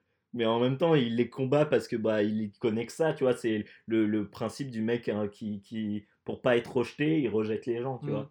Et, euh, et donc c'est marrant, c'est pour ça qu'il kidnappe les princesses. En général, c'est aussi parce qu'il est en manque d'affection et d'amour, mais aussi parce qu'il a envie que Finn et Jake viennent et. euh, Genre, ils sont où là? Ils arrivent ou Ouais, pas? voilà, Ouais. c'est ça, et viennent lui péter la gueule, mais, mais en même temps, il aura passé un peu de temps avec eux, tu Et vois. il meurt jamais, quoi. C'est l'arc ennemi. euh, Ouais, ouais, ouais, bah, mais eux, ils le, ils le tuent jamais, tu vois, Ouais. c'est, un cartoon, donc Ouais. euh, ça reste pour enfants, tu vois. Donc, c'est, euh, il lui pète la gueule, il se casse, et, et le mec, il recommence encore Ouais, là, juste après, tu vois. Euh, et en fait, ses seuls potes, c'est, euh, c'est des espèces de pingouins. Ouais. Ah, donc Ice King, donc ouais, il y a des pingouins. C'est des pingouins, et, des pingouins qui parlent pas, tu vois. Donc, Ouais, c'est des ils- pingouins, Qui se font juste péter la gueule, c'est des vieux sbires, tu vois, qui servent En plus, ils ont la dégaine des sbires. mais Ils ont comme un espèce de costume. en Ouais, fait, c'est de- ça. De tuxedo, quoi. Et, euh, et en fait, il y, a, une anecdote marrant là-dessus, c'est qu'en fait, il y en a un qui s'appelle Gunther, et qui est un peu le, le sbire où à chaque fois, il fait, tu sais, lui, il va voir, il fait Ah, Gunther, pourquoi personne ne m'aime? ou des trucs comme ça, Ouais. tu vois. Et en fait, vu qu'à chaque fois, euh, Gunther, ils avaient une prononciation différente, donc ils disaient Gunther, Gunther ou Ginter. ou- Et en fait, ils ont fini par dire non, mais en fait, tous les, tous les pingouins s'appellent Gunther, sauf qu'ils ont une prononciation différente. Ah, ok, d'accord. Donc il n'y a pas un pingouin qui s'appelle Gunther, ils s'appellent tous Gunther. Ah, d'accord. Et ils sont, ils sont- ils sont- il est trop mignon. J'ai un, j'ai un pins euh, Gunther. Ah ouais? Ouais. Ça me fait penser au Prini, je sais pas si tu vois dans les. euh, c'est dans Disgaea. Mm. Il y a euh, Et- Ethna, qui est en fait le- l'ennemi, euh, l'antagoniste du, du jeu, euh, mais c'est une petite fille en fait, tu vois. Ouais. Et en fait, c'est une petite fille un peu euh, tsundere, tu vois, c'est style en mode très autoritaire et Ouais. tout. Et c'est laquais, c'est des pingouins, des, ils s'appellent tous Prini. Ah ouais. En Ah fait, bah, tu ouais. vois. Et c'est des genres de, de pingouins avec, une, avec un, une, une cravate rouge. Et à chaque fois, il, il, il parle pas, elle, lui- elle lui font, enfin, elle lui fait la, elle leur fait la misère et tout. Genre, elle Ah, c'est ça, là, à chaque Ouais. fois il fait ça, il, Ouais, ouais. il se vénère. là. Et euh, d'ailleurs, c'est l'épisode sur son origin story, elle est marrante. C'est là où ils ont commencé à introduire un peu le, le fait que c'était pas un monde fantastique, mais plus un monde post-apocalyptique. Ah ouais? Le monde de. Oui, parce que c'est dans le monde de O, Hmm, avec 3 O. Et, euh, et en fait, c'est là que tu te rends compte que c'est plus un, mode, un monde post-apocalyptique et tu comprends pourquoi. Enfin, tu, tu, tu, te doutes, tu commences à comprendre un peu pourquoi c'est ça, quoi. Euh, donc, du coup, là, il sauve tout un. T'as tout un panel de princesses qui sauvent, mais il y en a une qui sauve plus que d'autres, c'est euh, Princesse Bubblegum. Ouais. Et c'est là que je trouve que la série aussi est bien faite, c'est que tous les personnages féminins sont hyper bien écrits. Et souvent, c'est des personnages assez forts, tu vois. C'est euh, des, des- c'est pas des meufs qui savent pas se... bah, il y en a certaines, mais Ouais. c'est ce- les, les principales, c'est des, des princesses qui savent se, se gérer elles-mêmes, tu vois. Ouais. C'est juste, bon, bah, forcément, parfois, il faut le héros qui, qui, il faut qu'il débarque pour, euh, Mhm. pour péter la gueule du mec. Mais dans le, dans le côté plus euh, intellect et même parfois euh, physique, ils arrivent à se, à se démerder, tu vois. Et, euh, et donc, Finn, il est, c'est son love interest, quoi. Il est amoureux d'elle. De Bubblegum là? De Bubblegum, ouais. D'accord. Donc, il y a plein d'autres personnages qui sont marrants. Il y a genre Bimo, qui est, leur, euh, qui est une espèce de petite Game Boy sur pattes. Pourquoi? Je sais pas. Une C'est leur Boy, console de jeu, Une en Game fait. Boy médiévale, Ouais. mais en fait, au- finalement, non, vu que Non, c'est pas ça. ouais. Et, euh, et en fait, c'est une petite Game Boy sur pattes qui leur sert de console de jeux vidéo et qui parfois parle avec eux, tu vois. D'accord. Et qui a une voix un peu. euh, comment dire Asexuée, tu vois. Ouais. Même si tu sens que c'est plus féminin, mais. Ouais, c'est un une Game Boy, hein, faut Ouais. dire, pas un Game Boy. Un Game Boy, Ouais. attention. Et euh, t'as Marceline aussi, qui est un vampire. C'est une meuf euh, qui est hyper cool. Et qui est. euh, et, et en fait, c'est, une vampire qui suce pas le sang, mais qui suce le rouge. Comment ça? Genre, tu vois, la mug, le mug, il est rouge. Et bah, genre, elle va foutre ses crocs dedans et elle va aspirer tout le rouge. D'accord. Et c'est que des trucs comme ça, à la con. Et Donc il n'y a pas de sang. Non, il y a plein de personnages à la con. ou- Et plein de chansons, de trucs comme ça. Et Est-ce que c'est parodique parfois de trucs euh, de la vraie vie, genre euh, Ouais, ouais, ouais. à la bah, South Park un peu et tout? Ou C'est moins comme ça, c'est moins Ouais. comme ça que. Mais ça parle, bah, par exemple, Marceline, elle a son père, qui est, euh, qui est un peu genre le roi des démons, ou un truc comme ça. Et, euh, et en fait, euh, bah voilà, tu sens qu'elles se sont abandonnées par son père et que son père, euh, tu sais, c'est un peu le, le- l'archétype du chef d'entreprise qui a pas le temps Ah. pour ses enfants, tu vois. et, euh, et genre, en fait, j'avais lu un truc où il disait que à un moment, elle chante une chanson où elle explique pourquoi elle déteste son père. Hmm. Et en gros, elle explique que son père, un jour, il a mangé ses frites. Quoi? Non, mais c'est, l'humour de, de, de, Ouais. de- d'Adventure Time. Et en fait, dans le texte, le mec expliquait que euh, les paroles originales de, de, originales de, la, de, la, de la chanson, c'était euh, pourquoi, tu, tu, pourquoi tu m'as fait si tu veux pas passer du temps avec moi? Ouais. Et on, un- ça, pas, ça, ça traite de cette façon-là, tu vois, un peu, un peu, un peu bébête, un peu enfantin- enfantine de, de, de ce genre de problème euh, qu'on a tous, quoi, avec nos parents. Ouais, ouais, que, ouais, que certains sont pas. Mais du coup, ouais, c'est là qu'intervient la deuxième grille de lecture. Que, que Voilà, c'est ça, ouais. C'est sur ce genre de truc. Et, euh, et c'est, beaucoup d'inspi, euh, énormément de Miyazaki. C'est Ah ouais? vachement inspiré de Ah, on l'univers. croirait pas en voyant. Ouais, moi aussi c'est vachement inspiré. Ah ouais? T'as pas mal de, de- vachement mon voisin Totoro. Tu Ah vois, ouais? dans, dans le délire. Ouais. D'ailleurs, hein, t'as pas mal de parfois des petites références à Totoro dans, le, dans, le- dans la série. Et euh, il y a eu pas mal de références aussi, bah, notamment au labyrinthe de Pan. Hmm. Il y a eu des références aussi à, hum, à Alien, euh, à Star Wars. Enfin, tu vois, c'est plein de références ouais, ouais. comme ça. Et C'est un jeux, truc de geek un peu. Ouais, et aux jeux vidéo parce que t'as plein de d'épisodes, genre euh, t'as un épisode qui est en, en full 3D et ça se passe dans, dans... Ça va faire bizarre. Hein. Ouais, c'est assez particulier, Ouais. ouais. Et ça se passe dans, dans un jeu vidéo, quoi. Ah ouais. Mais c'est c'est assez cool. En fait, c'est souvent genre. Euh, ils cherchent, ils sont en quête d'aventure, donc ils vont. Là euh, où il y a quoi. Ouais, là où il y a, et Ouais. en fait, ça fout la merde, et euh, ils sont obligés au dernier moment d'essayer de. C'est même le fait qu'ils viennent qu'en fait il y ait l'aventure. Ouais. C'est ça, en fait, c'est eux qui créent les c'est eux problèmes, qui en créent fait. les soucis, ouais, ouais. Je veux le délire, comme dans Star Trek, quoi. C'est- Où, en fait, les mecs cherchent des trucs. et Ouais, et ils ça finit arrivent toujours et par créer de la merde, C'est quoi. eux qui créent la merde et ensuite c'est eux qui la. Qui la... Et euh, il y a eu pas mal, d'ailleurs, de. de... L'adaptation. Non, pas d'adaptation. euh, Il y a eu des adaptations aussi en comics, en, en jeu aussi. J'en Ouais, ai il y a fait un un jeu. qui était vraiment cool sur, Sur sur DS. 3DS, ouais, Ouais. qui était assez fun. Et euh, non, il y a eu pas mal de guest acteurs. Ah ouais, sérieux? Ouais. Qui, alors, qui fait les voix et tout en général Tu sais pas? Oh, je sais, je connais pas les blazes. Toi, tu devrais. Toi, je suis sûr, il y a au moins 2-3 blazes que tu connais. Mais genre, par exemple, le mec Justin Roland, donc, qui est le créateur Ouais. de, de Rick et Morty, Mhm. qui, a fait, qui, qui a un personnage dans- qui, qui revient de temps en temps qui s'appelle Lemon Grab, qui vit dans, dans le. qui a une tête de, de citron. Citron, ouais. Et en fait, qui vit dans un pays où tout le monde a une tête de citron, mais d'une certaine façon, genre. euh, Enfin, genre, il- personne se ressemble, mais genre, c'est des citrons un peu bizarres et tout ça. Et genre, c'est un mec, quoi. un mec qui est jamais content, en fait. Ah bon? Ouais. Et en plus, tu sais, il a la voix de, euh, de, de Morley.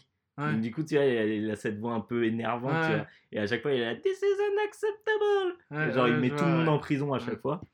C'est un mec qui est ultra, ultra frustré. Et donc, il y a lui, il y a. euh, il y a eu euh, Matthew Broderick qui a, fait Ah, un- lourd. ouais, qui a fait une voix, Mark Hamill, Oh, euh, George Taken, Ta- Takei. C'est le mec qui fait euh, Ikaru Sulu ouais, Ouais, dans Star Trek. Dans Star Trek, ouais. Il y a eu Ron, Ron Perlman. Ouais. Ah, c'est des barres, ça. Il Ouais. joue qui, Ron Perlman? Ah, je sais plus ce qu'il joue. Il joue une espèce de spectre ou un truc comme ça, je crois. Andy Sandberg. Ouais. tu vois, il y a eu pas Ouais, mal de. des gens, ouais. des, des personnalités plus ou moins, entre guillemets, geeks, quoi. Ouais. Qui sont liés, qui ont fait des trucs euh, pop culture. Et le truc, c'est que le lore, il est tellement immense, t'as tellement tout le temps des nouveaux personnages que du coup, ils peuvent se, se permettre de balancer plein de plein de nouveaux de nouveaux De guest actors en fait, tu vois. Parce que c'est rarement un truc où il va avoir les mêmes personnages qui font les, tu vois, qui font des actions différentes. En général, ils croisent toujours des nouveaux persos. Ah, C'est ça qui est cool, c'est que les mecs, ils ont une putain d'imagination sur, le, sur les persos, quoi. Ah, c'est un peu comme Rick et Morty, en fait. Là. Ouais. C'est ça, il n'y a aucun ça. épisode qui ressemble Ouais. à un autre. Non, c'est ça. Toujours des persos que tu vois même deux secondes. Et... Ouais. Mais c'est plus digeste que Rick et Morty. Rick et Morty, c'est vrai que moi j'adore. Ouais, Vraiment, hein, pareil. C'est vraiment, ça m'a mis une claque dans la gueule. Simplement, euh, ouais, des fois, euh, même souvent, euh, dans les épisodes, il y a trop de trucs. Ouais. Du coup, tu loupes 10 secondes, t'es mort. en Ouais. fait. Parce qu'il peut se passer un million de trucs en 10 Ouais. secondes, donc faut être euh, focus quoi. Mm. Mais du coup, c'est un peu pareil à Drumshunt parce que. Ouais, là, c'est pas, c'est pas très grave en fait. parce C'est que pour les gosses. Ouais, c'est. Donc, trop du coup, les- tu peux regarder, tu peux regarder dans le désordre, tu peux. Tu peux tremper le temps que tu trempes ton pitch Ouais. dans ton chocolat chaud. C'est ça. Tu, tu dois Il se passe tête, pas il se 15 passe 000 pas, trucs, voilà, quoi. Et d'ailleurs, t'as. Il y a tout un épisode, je, je sais pas s'il y en a eu d'autres, mais il y a, tout un, il y a aussi un comics là-dessus, sur euh, le pendant féminin, en fait, de Jake et Fi- et Mhm. Finn, où en fait, c'est tout le monde, c'est à l'envers, en fait. Genre, les Comme filles sont des garçons, ouais, les filles sont des garçons et les garçons sont des filles. Et donc là, c'est. euh, c'est. euh, comment. euh, merde, comment ils s'appellent les deux? C'est Fiona et. et. Fiona et. Putain, j'ai oublié le nom du. Ja- Jackie ou un truc. ouais, Ouais. Fiona et Jackie, Hmm. un truc comme ça. Et du coup, elle, du coup, c'est plus un chien, c'est un chat. Ah, Donc c'est le chat qui est sur la. ah, la pochette. pris le chat. Ah ouais, bah oui, j'ai pris le chat, tu, sais. Ah, bah oui. Et en fait, c'est marrant, je savais pas, mais ça s'inspire d'une règle. Donc apparemment, il y a une- un, un truc de règle d'internet. Ah bon? Ouais. C'est-à-dire? Bah, je sais pas, des règles. Bah là, de, de- de- la règle, c'est la règle 63, le gender, gender bending, où c'est euh, à chaque personnage, à, chaque personnage a son équivalent du sexe opposé. Donc du coup, sur n'importe Ah, quel ouais, personnage, ouais, tu ouais. peux euh, en faire une fille si t'as envie. Tu vois. ouais, je vois le. Tu vois, je peux faire Maria au lieu de Mario ou des trucs comme ça. Ouais, je vois, et bah souvent ils font ça. Bizarrement, ils font pas souvent l'inverse. Genre une meuf, Tomb Raider, enfin euh, Lara Croft, ils font pas. euh, Le- le- Comment tu pourrais l'appeler? Je sais pas moi, la- Lara Croft, je l'appellerais ouais, la- Laro. enfin, La ouais, Ro pas. Croft. Non, je- Laurent Croft. Laurent Croft. c'est ça quoi? Il serait ouf, Laurent Croft. Laurent Croft, euh, ouais, je pense qu'il serait. je Il pense serait il en En fait, c'est Nathan. Drake, c'est Nathan Drake. Ouais. ouais, bah c'est vrai que. C'est Nathan Drake. Ouais, mais est-ce qu'on pourrait pas faire justement un, un équivalent, genre un peu euh, efféminé, tu vois, genre en short en jean et avec un débardeur, mais tu sais, les mecs qui sont en débardeur mais qui n'ont pas de muscles. Stevie? Ah non? Je rigole. Stevie, Stevie Croft. Stevie Craft, c'est pas ça?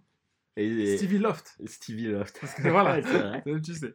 Euh, ouais, c'est vrai que moi j'aime bien dès qu'ils font ça, euh, surtout sur les persos genre euh, de manga.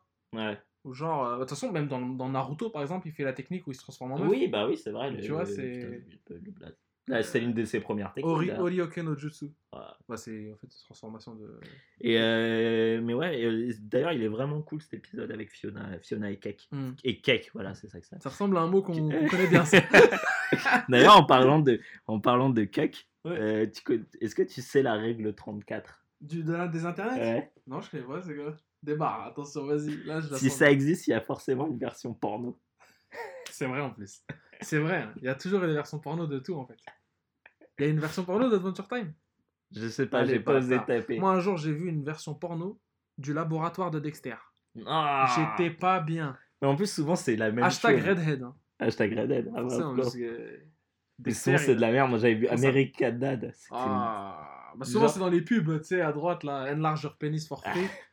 Il y a genre la meuf d'American Dad qui se fait trancher par. Ouais, mais alors là, c'était carrément en, en- en vrai. Ah, Et c'était dégueulasse. ah c'est C'est dégueulasse parce que ça finit toujours par des trucs genre. euh, je sais pas pourquoi le porno il a cette euh, C'est même pas du fascination. dojin en fait, parce ça non, du non, non, c'est pas du dojin, non. Et c'est c'est- X. le porno, ils ont cette euh, fascination pour le. Oh putain, j'ai du mal à parler en ce moment. Pour le fait de, de, de se taper sa sœur. Oh là là. Ouais. Merde, attends, comment Bah l'inceste quoi. L'inceste, voilà, putain. J'ai du mal, non, mais j'ai trop du mal à parler en ce Hmm. moment. Euh, ouais, ils, ils ont cette fascination pour l'inceste.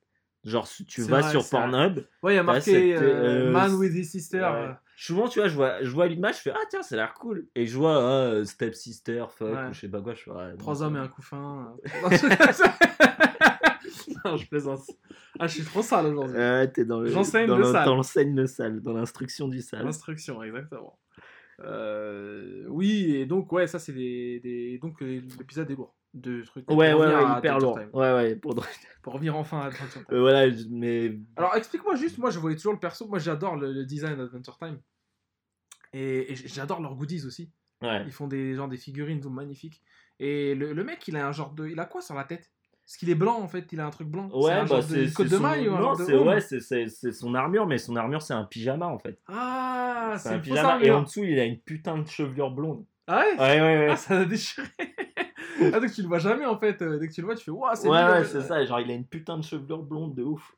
Donc c'est vraiment un chevalier quoi. Enfin, Ouais, ouais, c'est ça, ouais. Un, archétype de chevalier, quoi. Ouais. Et euh, voilà, c'est c'est hyper lourd. Ouais. C'est faut mater. Et puis en plus, ça se mate tranquille, hein. Faites autre chose à côté. C'est hein. disponible en quoi euh, enfin, C'est ça où c'est galère, c'est que je- Ouais. Faut acheter les trucs, les- les DVD ouais, ou les faut acheter Blu-ray. les Blu-ray ou les DVD. Sinon, euh, vous venez me voir, moi je l'essaie. hein. D'une les as certaine façon. Ouais, D'une certaine façon. dans une certaine forme. Et euh, d'ailleurs, moi, en fait, c'est une série que j'adore aussi parce que je la matais avec mon frère dans le train. Ah. On allait en voyage en fait. Mortel. Et, et en fait, il y a un épisode où on a eu un fou rire de ouf. Et, parce qu'en fait, c'est. euh, et ça montre assez bien la, la personnalité des, des deux- des deux personnages. C'est. euh, en fait, ils doivent livrer. En fait, il y a une espèce de. euh, tu sais, tu vois, un peu comme dans Battlestar Galactica, quand t'as les Cylons, et au tout début, quand t'as les Cylons et les humains qui se, qui se voient pour, pour, pour, pour, Une faire un traité. Ouais, voilà, c'est Ouais. un- une rencontre di- diplomatique. Et, euh, et ils doivent ramener une espèce de tarte hyper bonne pour, Ouais. en, en, en offrande, tu vois. Voilà, ouais. Et, euh, et donc, du coup, euh, Princesse Bubblegum, elle fait genre Ah, euh, euh, euh, on va. euh, comment? On va, euh, on, on va les donner à, à, Finn et Jack, Mhm. parce que c'est eux les héros du royaume. Et euh, on va, ils vont, c'est eux qui vont l'amener euh, dans Ils le- vont être les héros. euh, Voilà, c'est eux qui vont- euh, C'est ça. Ouais. c'est eux qui vont amener le, le, tru- le truc, tu vois. Et en leur disant, voilà, vous prenez cette rue, c'est un tunnel qui est ultra protégé, euh, vous, vous- il peut rien vous arriver, Ouais. et, euh, et, euh, vous amenez juste les trucs. Et eux, évidemment, ça les fait chier. Ouais. Et en même temps, ils ont un leurre qu'ils envoient, euh, qui donne à un autre mec, qu'ils envoient, qu'ils qui disent, voilà, on va l'envoyer dans les, dans les mauvais quartiers Mhm. pour faire genre, en fait, c'est les, c'est les, les, les bonnes tartes, en fait, Ouais. c'est des tartes avec du poison, tu vois. D'accord. Et, euh, et donc, du coup, bah, évidemment, Finn et Jack, ça les fait chier de prendre un tunnel ultra protégé. Donc, eux, ils sont obligés de passer Ils par des, aventures. par des trucs complètement chelous. Et en fait, ils se font voler toutes les tartes. et à un moment, ils se font voler les tartes par une espèce de papillon, genre un mini papillon, tu vois, avec un gun qui, qui les braque. et, euh, et donc, du coup, bon, ils, ils arrivent à- au, au moment de la, du truc et ils disent Ah, bah, désolé, euh, on s'est fait voler tous les- tout- toutes les tartes parce qu'on est passé par des On s'est mauvais. fait braquer. On s'est fait sur la route. voilà. Et, euh, et genre la meuf, elle fait non, mais c'est bon, on savait de toute façon que vous alliez foutre la merde. Donc on a donné les bonnes au, à l'autre. Ah. Et vous, on vous a donné celle empoisonnée. Et en fait, le papillon, il les a tapés. Au même moment, tu vois juste un plan. Et tu vois le papillon, en fait, qui est Keblo. Et Comme qui ça. tombe comme.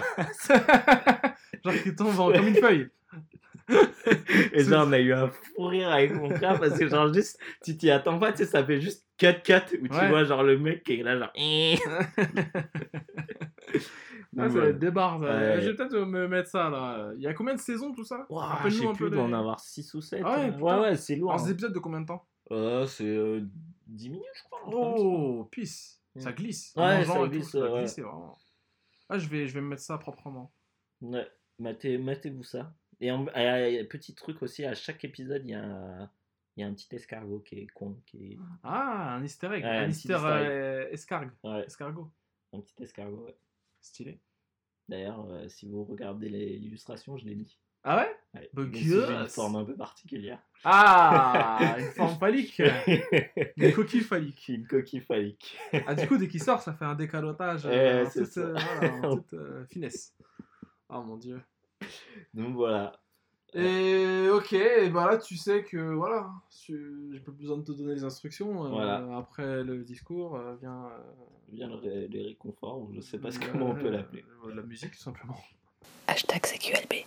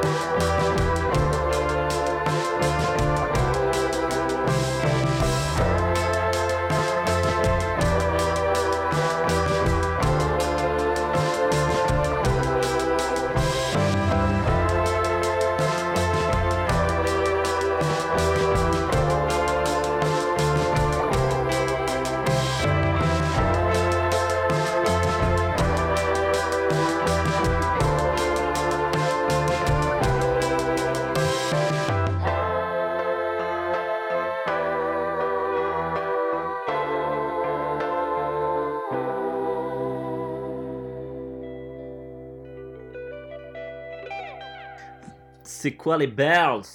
Épisode 20. C'est moi de qui retour. présente. Comment ça, tu me, oh, tu me hijack? Je t'ai hijacké, putain, désolé. Les gens ne disent pas bells.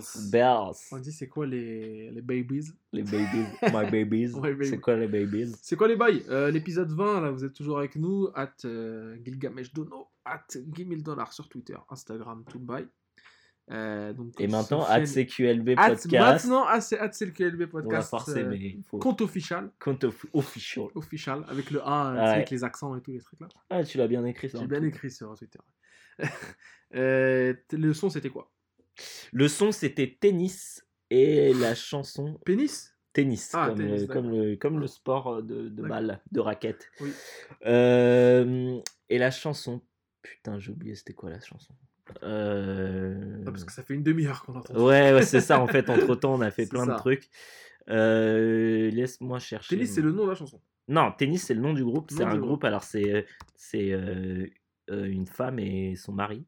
Oui, Donc, un couple. les deux que tu as vus, c'est un couple. Ouais, ouais. Un couple marié. Donc, la chanson, c'était In the morning, I be better. Ah, Le matin, je me sentirais mieux. Voilà, genre. Euh, ça, avis, c'est- Moi, je vois, quand je vois le truc, c'est genre, il y a une embrouille et genre, la Ah. meuf, elle dit, bon, t'inquiète. La nuit porte conseil. Et voilà, euh, je vais dormir demain- dessus, t'inquiète. Demain, demain, je me sentirai mieux, je serai moins agressive. Mm. Ou Euh, le mec. Ou le mec, Non, ouais. Moi, c'est- en général, c'est moi qui suis agressif dans mon couple, ouais. C'est moi je- le matin. euh, non, non, c'est justement, c'est moi le soir où je suis envie de dormir. Je suis genre, ah, fous-moi la paix. Ah ouais, de- sérieux? demain, je serai mieux, on en parlera. Et le matin, t'es t'es pas bougon? Non, le matin, ça va, en général. Tant qu'on me réveille pas, euh, ça va. Ouais. Et donc, du coup, c'est de l'album Yours Conditionally. Ouais. Donc, à toi, euh, sous condition. Ouais. En fait, c'est un album que j'ai découvert par un service qui s'appelle Vinyl Me Please, mais je vous en parlais tout à l'heure dans les rocos. Donc, je vais juste vous dire ça. Et euh, je crois que c'est. En plus, c'est ça qui est intéressant. Je crois qu'il est produit par euh, Vinyl Me Please. Euh, et donc, c'est euh, c'est un album de ce groupe qui s'appelle Tennis. Euh, c'est très très cool. Moi, j'ai découvert comme ça.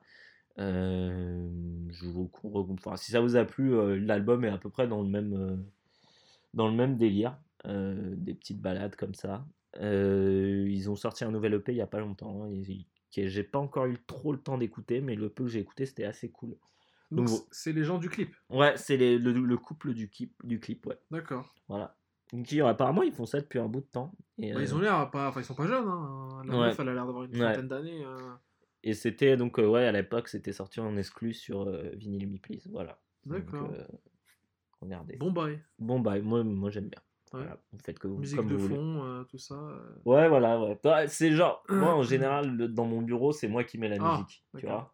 Et j'essaye de mettre des trucs qui, qui, qui font pas chier, tu vois. Genre, je mets pas du Caris à fond. Ouais, non. À part quand je suis vénère, où je mets Kalash et euh, ça me défoule. Fit Caris. Fit Caris. Ou Kalash. Fit Caris. Euh, ou Zo, Tes négros n'ont pas d'oseille.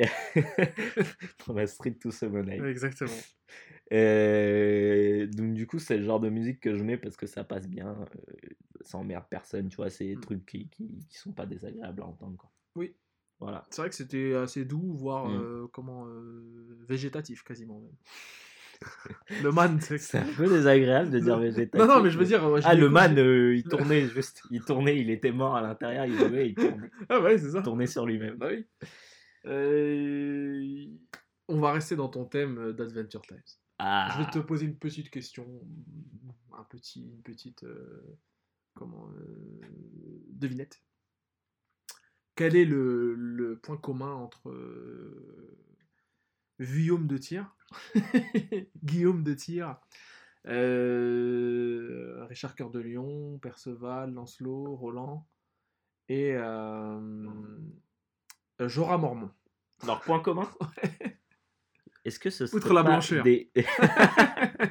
la blancheur a même les blazes. Euh, Blanchard et les Blazes. ouais. Euh, et ce, ce serait pas des, des, des chevaliers Exactement. Ah. Ce sont tous des Tu vois, moi, chevaliers. moi, je réponds bien à chaque fois. hein. C'est aussi. Euh, un peu. Ouais, que voilà, voilà, Ah, j'ai préparé un peu. C'est sujet. téléphoné sat- satellitement. Euh, Les avec les téléphones. big euh, dans comment dans c'est dans quel truc là qu'il y avait ça? Que je voyais beaucoup les téléphones satellites c'était dans Sydney Fox parce qu'elle allait à chaque fois Ah bah, dans, dans chaque le fois, monde elle entier elle sortait des- un téléphone frère euh, c'était un gourdin et euh, Avec Nigel. avec Nigel ouais, exactement Euh, attention, hein, les, la team euh, de enfin, euh, Sydney Fox, lourd, lourd. Est-ce que c'était pas un peu une Lara Croft avant l'heure? Totalement. C'était une Lara Croft euh, du Pacifique. Ouais. Vu que c'était c'est une hawaïenne, était un hein, peu, ouais. Tia Carrère. Euh, Vio. Les chevaliers, les, les chevaliers, la chevalerie en fait, la chevalerie médiévale. La chevalerie médiévale, tu- toi-même tu sais. Toi-même tu, toi-même, tu sais que c'est teinté chez nous. L'Europe. L'Europe, nous on est européens, Ouais. français de surcroît. On est fran- Le meilleur pays d'Europe. Quand tu te dis, ça fait un peu discours euh, Jean-Marie Le Pen. Mais ou- pourquoi Tu vois, là je veux pas, moi. On je est refuse. français, Je me refuse. n'est-ce pas? Alors justement, j'allais faire un trade qui allait retourner euh, Twitter, mais finalement je me suis ravisé, j'ai fait un trade sur les, les mots, euh, Oui, j'ai euh, vu. ouais. ouais, les mots euh, d'usage un grand l'époque. succès, non? Pas tellement. un petit, c'était un, un trade Un d'auteur. succès d'estime. C'était un trade d'auteur, c'est pour ça. un tweet d'auteur. Auto- Autoproduit. Voilà, c'est ça. Il aura un succès posthume. Euh... Autoproduit, exactement. tu fais, c'était un trade Sundance Festival.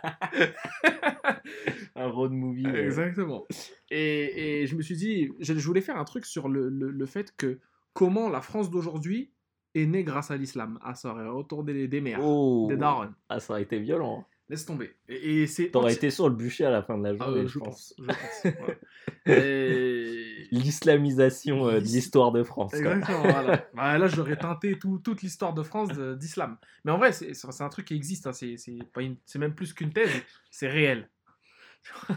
je l'expliquerai un de ces quatre. Non, mais j'ai eu des, des, des, des, des images dans ma tête que j'ai pas envie. Je te partagerai Quoi, en de off. moi cramant sur un bûcher euh, en mode. euh, Non, mais quand t'as dit je vais, j'ai teinté l'histoire, je, je t'imaginais teinter d'autres choses. Ah, d'accord. comme tu le fais si bien. Euh... Ah, t'es en train de me salir là. Ah, t'es en train de me salir là. Ah, Tu des- me backgroundais sans mon autorisation. Il y a des cornes qu'on poussait dans toute la France. Arrête, euh, Guillaume. Des bouquetins partout en France. non, bon. Guillaume, le- la chevalerie, moi, c'est un délire. Bon, tu sais que c'est teinté en, en Europe de, bah, en fait, d'idéaux. Un idéal de chevalerie, c'est de d'amour courtois, courtois. Mhm. Tu vois, le fin amore, comme on dit en, comme on dit en, en gascon en, en occitan, euh, c'est l'idée d'un amour euh, euh, quasi platonique, en fait, Mm. euh, sans toucher, et dans les mots, dans le, la vaillance au combat, etc., les tournois, bref, tout ça, tout, tout l'idéal de chevalerie qui, qui existait au 11e, 12e siècle en Europe. Mm. Et je te dis que la France, c'est le berceau du bail. C'est pour ça que moi, je suis, je suis fier de ça. Et c'est un truc qui nous est arrivé, bien sûr, a posteriori. On ne connaissait pas ça, par exemple, à l'époque de Louis XIV. Mm. Euh, on l'a connu, justement, à partir du, du 19e siècle, quand Walter Scott, qui est un auteur euh, écossais, euh, a, a écrit Ivanhoe. Ivanhoe, qui, déjà à l'époque, au 19e siècle, qui était euh, un million seller. Donc, un truc, euh, c'est un des livres les imprimés de l'époque les plus vendus, quoi. Ah, Même de l'histoire, hein, il me semble. C'est un des plus grands succès du roman.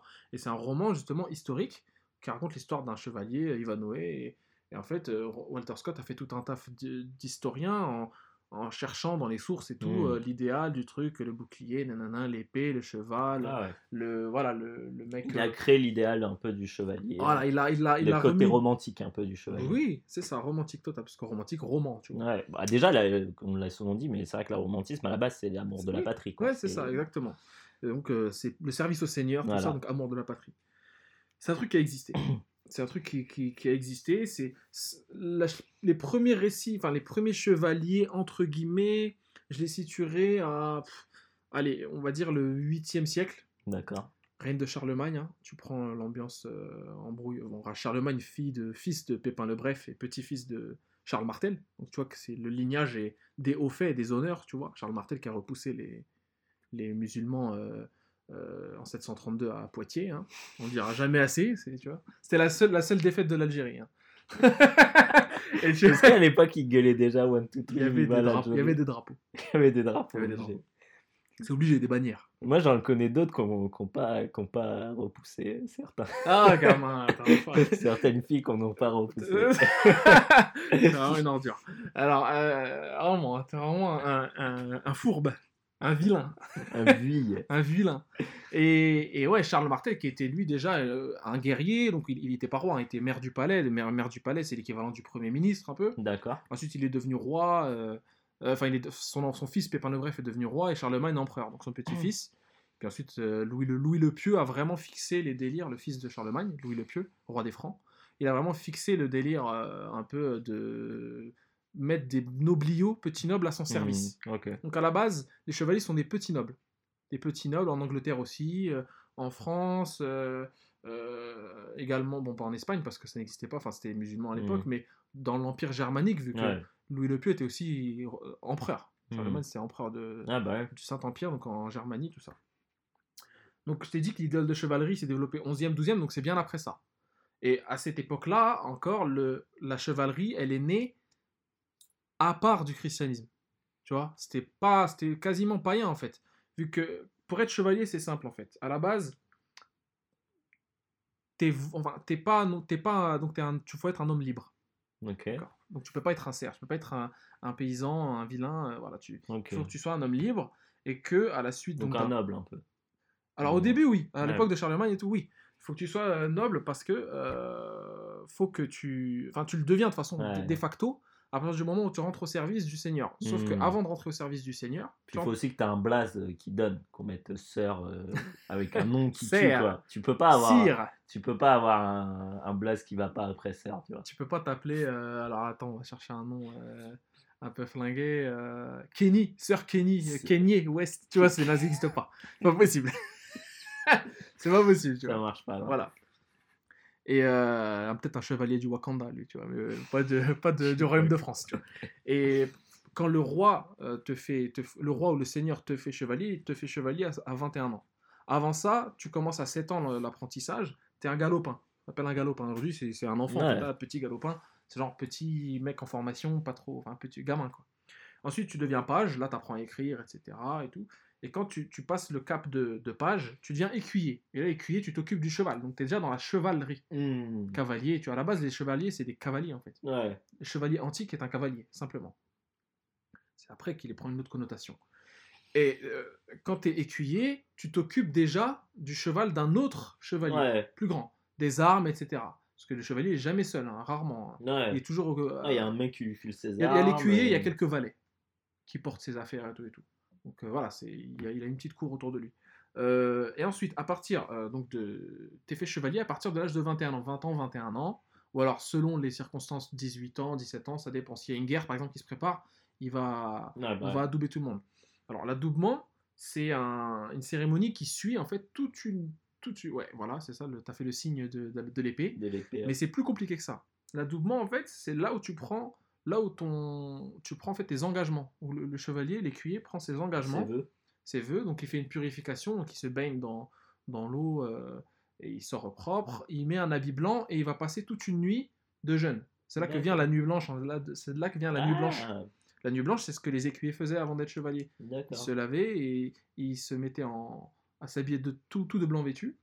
Et ils passaient la nuit sans dormir jusqu'au lendemain pour avoir la, Et ça, a une- ça avait déjà. Est-ce que ça avait une connotation christianique? chrétienne, alors. Chrétienne?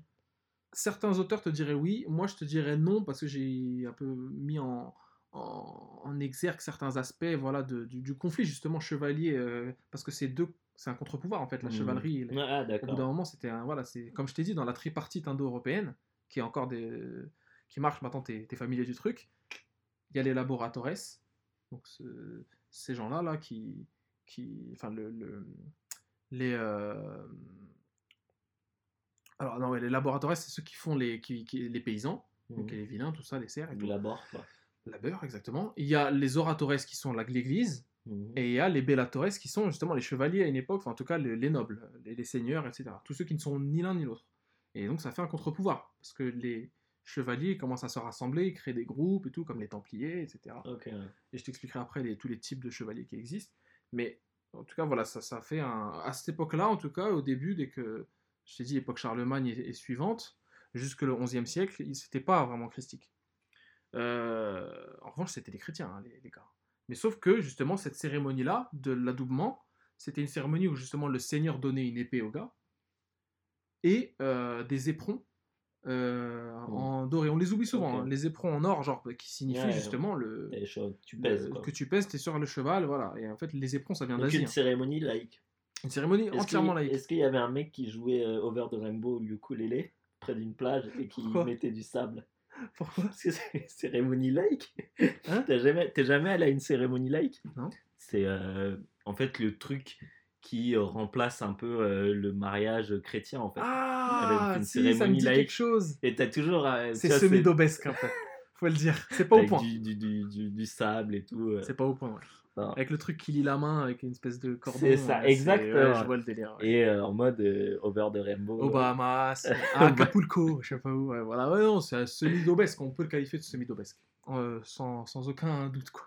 Mais ouais, en fait, le délire de la cérémonie, c'est justement, il l'a doubé.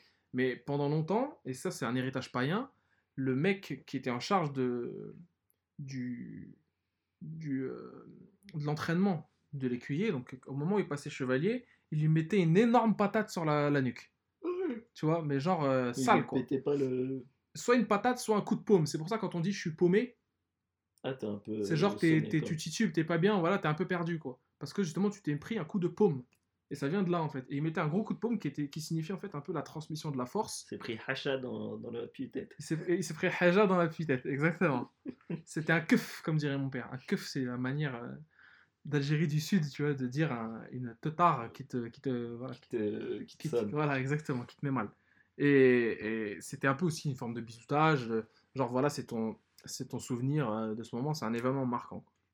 Grosse paumée dans sa mère. Ça, c'est la- l'adoubement ou la collade, on l'appelle.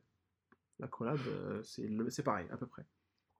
Euh, donc, à la suite de, cette cérémonie, le chevalier, il reçoit donc l'épée, les éperons, mais aussi parfois une motte de terre ou, tu sais, un, un truc Ah, un symbolisant. truc, un, Symbolisant, en fait, parce que un terrain, quoi. parce que voilà, hein, ce qui symbolise justement les nouvelles terres octroyées Mm. par le Seigneur et la solde. Donc euh, en fait, en, en retour de services, de Ouais, protection, de guerre, etc.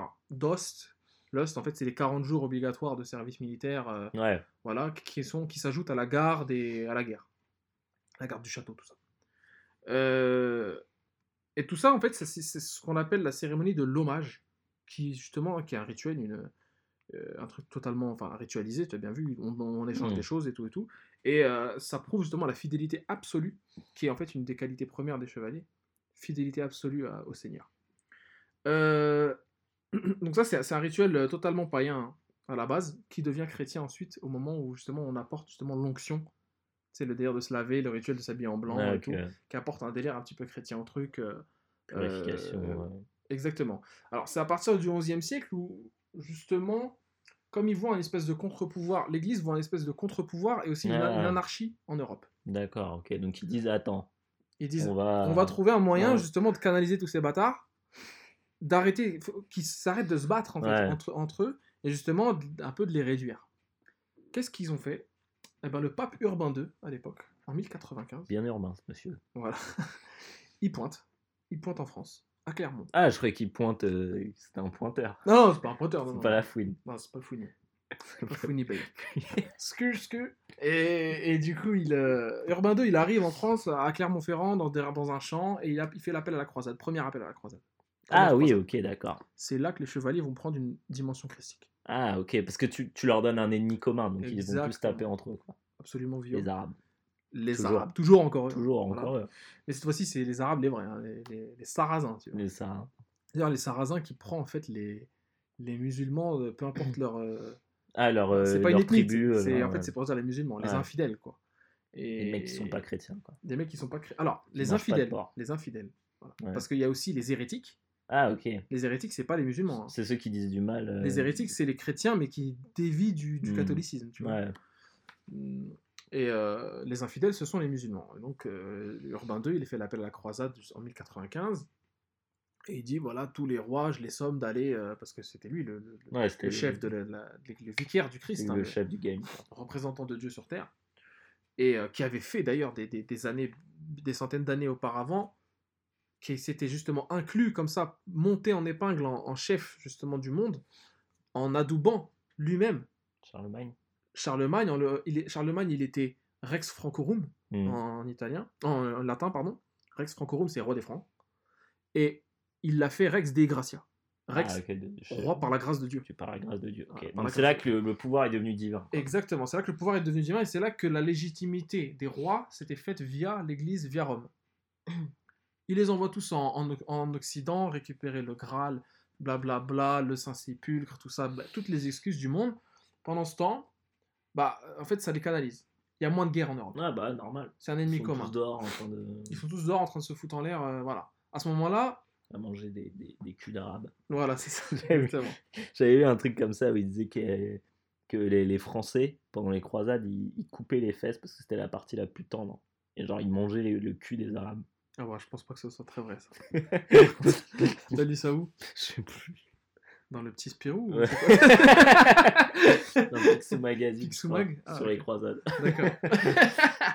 Euh, non, non, non, mais il y a même des, tu sais, des stories sur Godefroy de Bouillon qui, qui aurait été cannibale et tout, tout ça, Ouais. blablabla, tout ça. Pas de cannibalisme. Ben non, c'est formellement interdit par le, le christianisme. Bref, à cette époque-là, enfin une centaine d'années plus tard, en tout cas, euh, au cours du, du 11e siècle, du euh, 12e siècle, naît le l'ordre du Temple.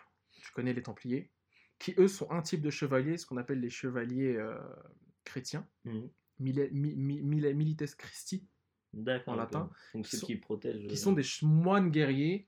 À la base, les, les- les Templiers, oui, c'est Guillaume de Tyr et d'autres, euh, justement, qui est un des fondateurs. Guillaume de Tyr. Guillaume de Tyr, un ancêtre, un aïeul, Un de mes nombreux aïeux. des nombreux aïeux, euh, avec tous ceux qui avaient des coupes de Godefroy de Montmirail en fait. À chaque fois, dès que je vois des coupes, je fais ah, a la même coupe que Guillaume.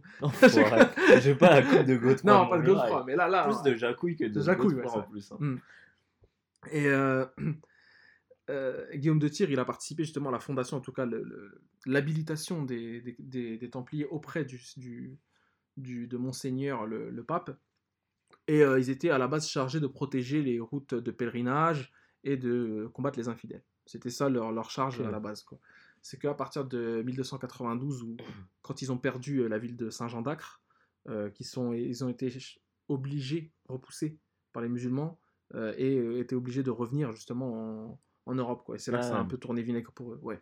Euh, notamment sous Philippe IV le Bel qui, a, qui les a mis à terre, en fait, qui, les- qui a fait une croisade contre eux, en fait. Ah parce ouais. qu'ils avaient énormément de thunes, et lui, les, les caisses de l'État étaient vides. Bref, ça c'est... Il avait besoin de. Il avait besoin d'oseille. Et euh, ça, c'est un peu à part. Mais en tout cas, eux, ce sont des chevaliers. hein. Ils font des vœux. Bon, là, c'est des vœux euh, monastiques, quoi. Selon la règle de, de Benoît, euh, de Saint Benoît, donc des bénédictins, ou, ou alors de Saint Augustin.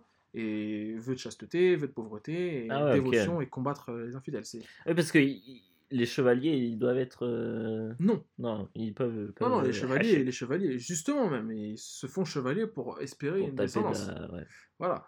pour Euh, taper de la gueuse. Exactement, mais comme l'Église qui vit des dons, qui vit des dons des, des, sé- des séculiers, des, des, enfin, des, laïcs et tout, euh, les chevaliers vivent également de, de, de la nourriture, en tout cas des paysans. Ouais, Ça, ça fait partie de la tripartite aussi, ok, tu, tu, tu le sais bien. je suis. C'est des nobles qui se préparent à la guerre, notamment par des sports euh, un peu violents, donc la chasse déjà de base. Mhm. D'ailleurs, euh, la chasse, elle se fait bon, avec des, des, des matins, ce qu'on appelle des matins, c'est des, des gros chiens, des chevaux évidemment, et on chasse tout et n'importe quoi, euh, mais aussi grâce à enfin, dans la fauconnerie.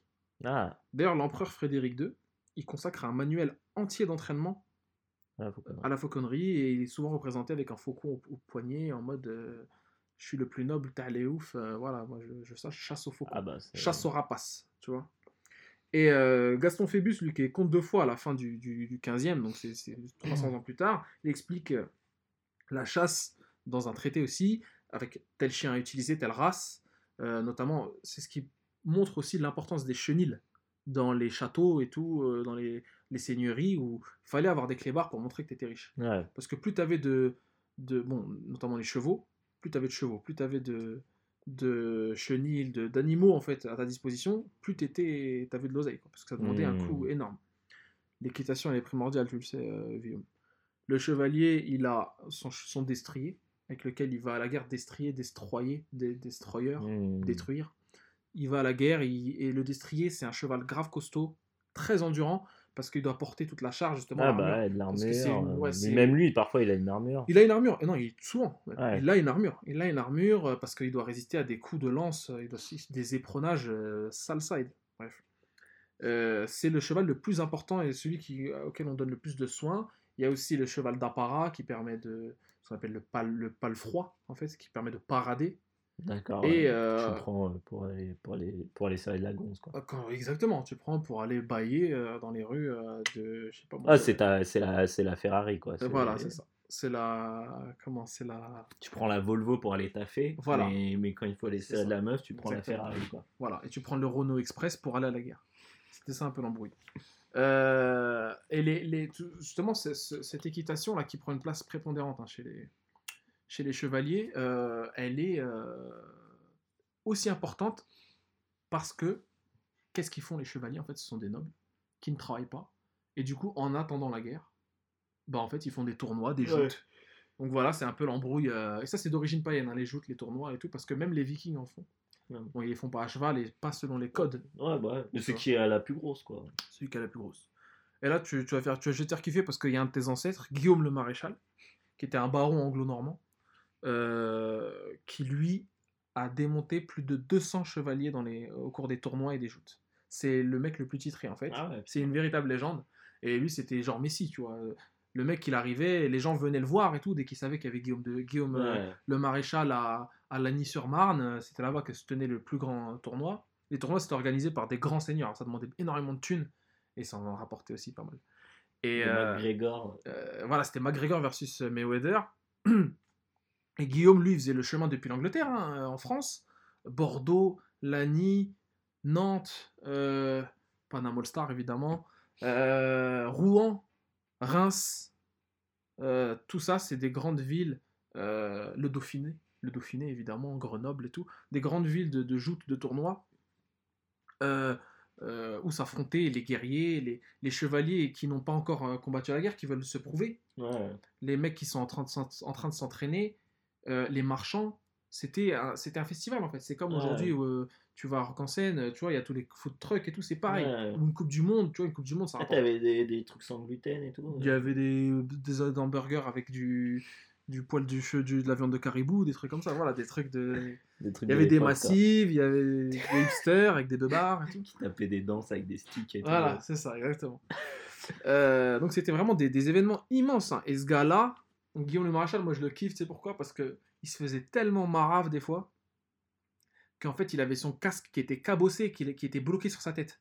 Non, il pouvait plus enlever Il pouvait plus l'enlever, gros. Et du coup il pointait devant le, le seigneur en mode ouais, euh, c'est moi qui ai gagné. Et le mec il disait Messire, euh, enlevez votre. euh, Ouais. ôtez votre home et Ouais, tout, je tout ça. Je ne peux. Et lui il disait je, je ne puis. Et je ne vis même. Je ne vis. et il arrivait pas. Et euh, tu sais, comme les mecs qui mettent des casquettes graves enfoncées là, tu sais, dans le métro et tout, des casquettes Louis Vuitton. Et, et du vu partout, Vuitton et tout. Bref.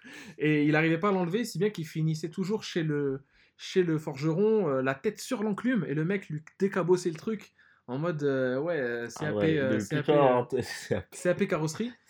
il lui décabossait. beaucoup de neurones. Bah, c'est ça, il lui arrachait de la tête parce que ça ne. Voilà, c'était hardcore quoi.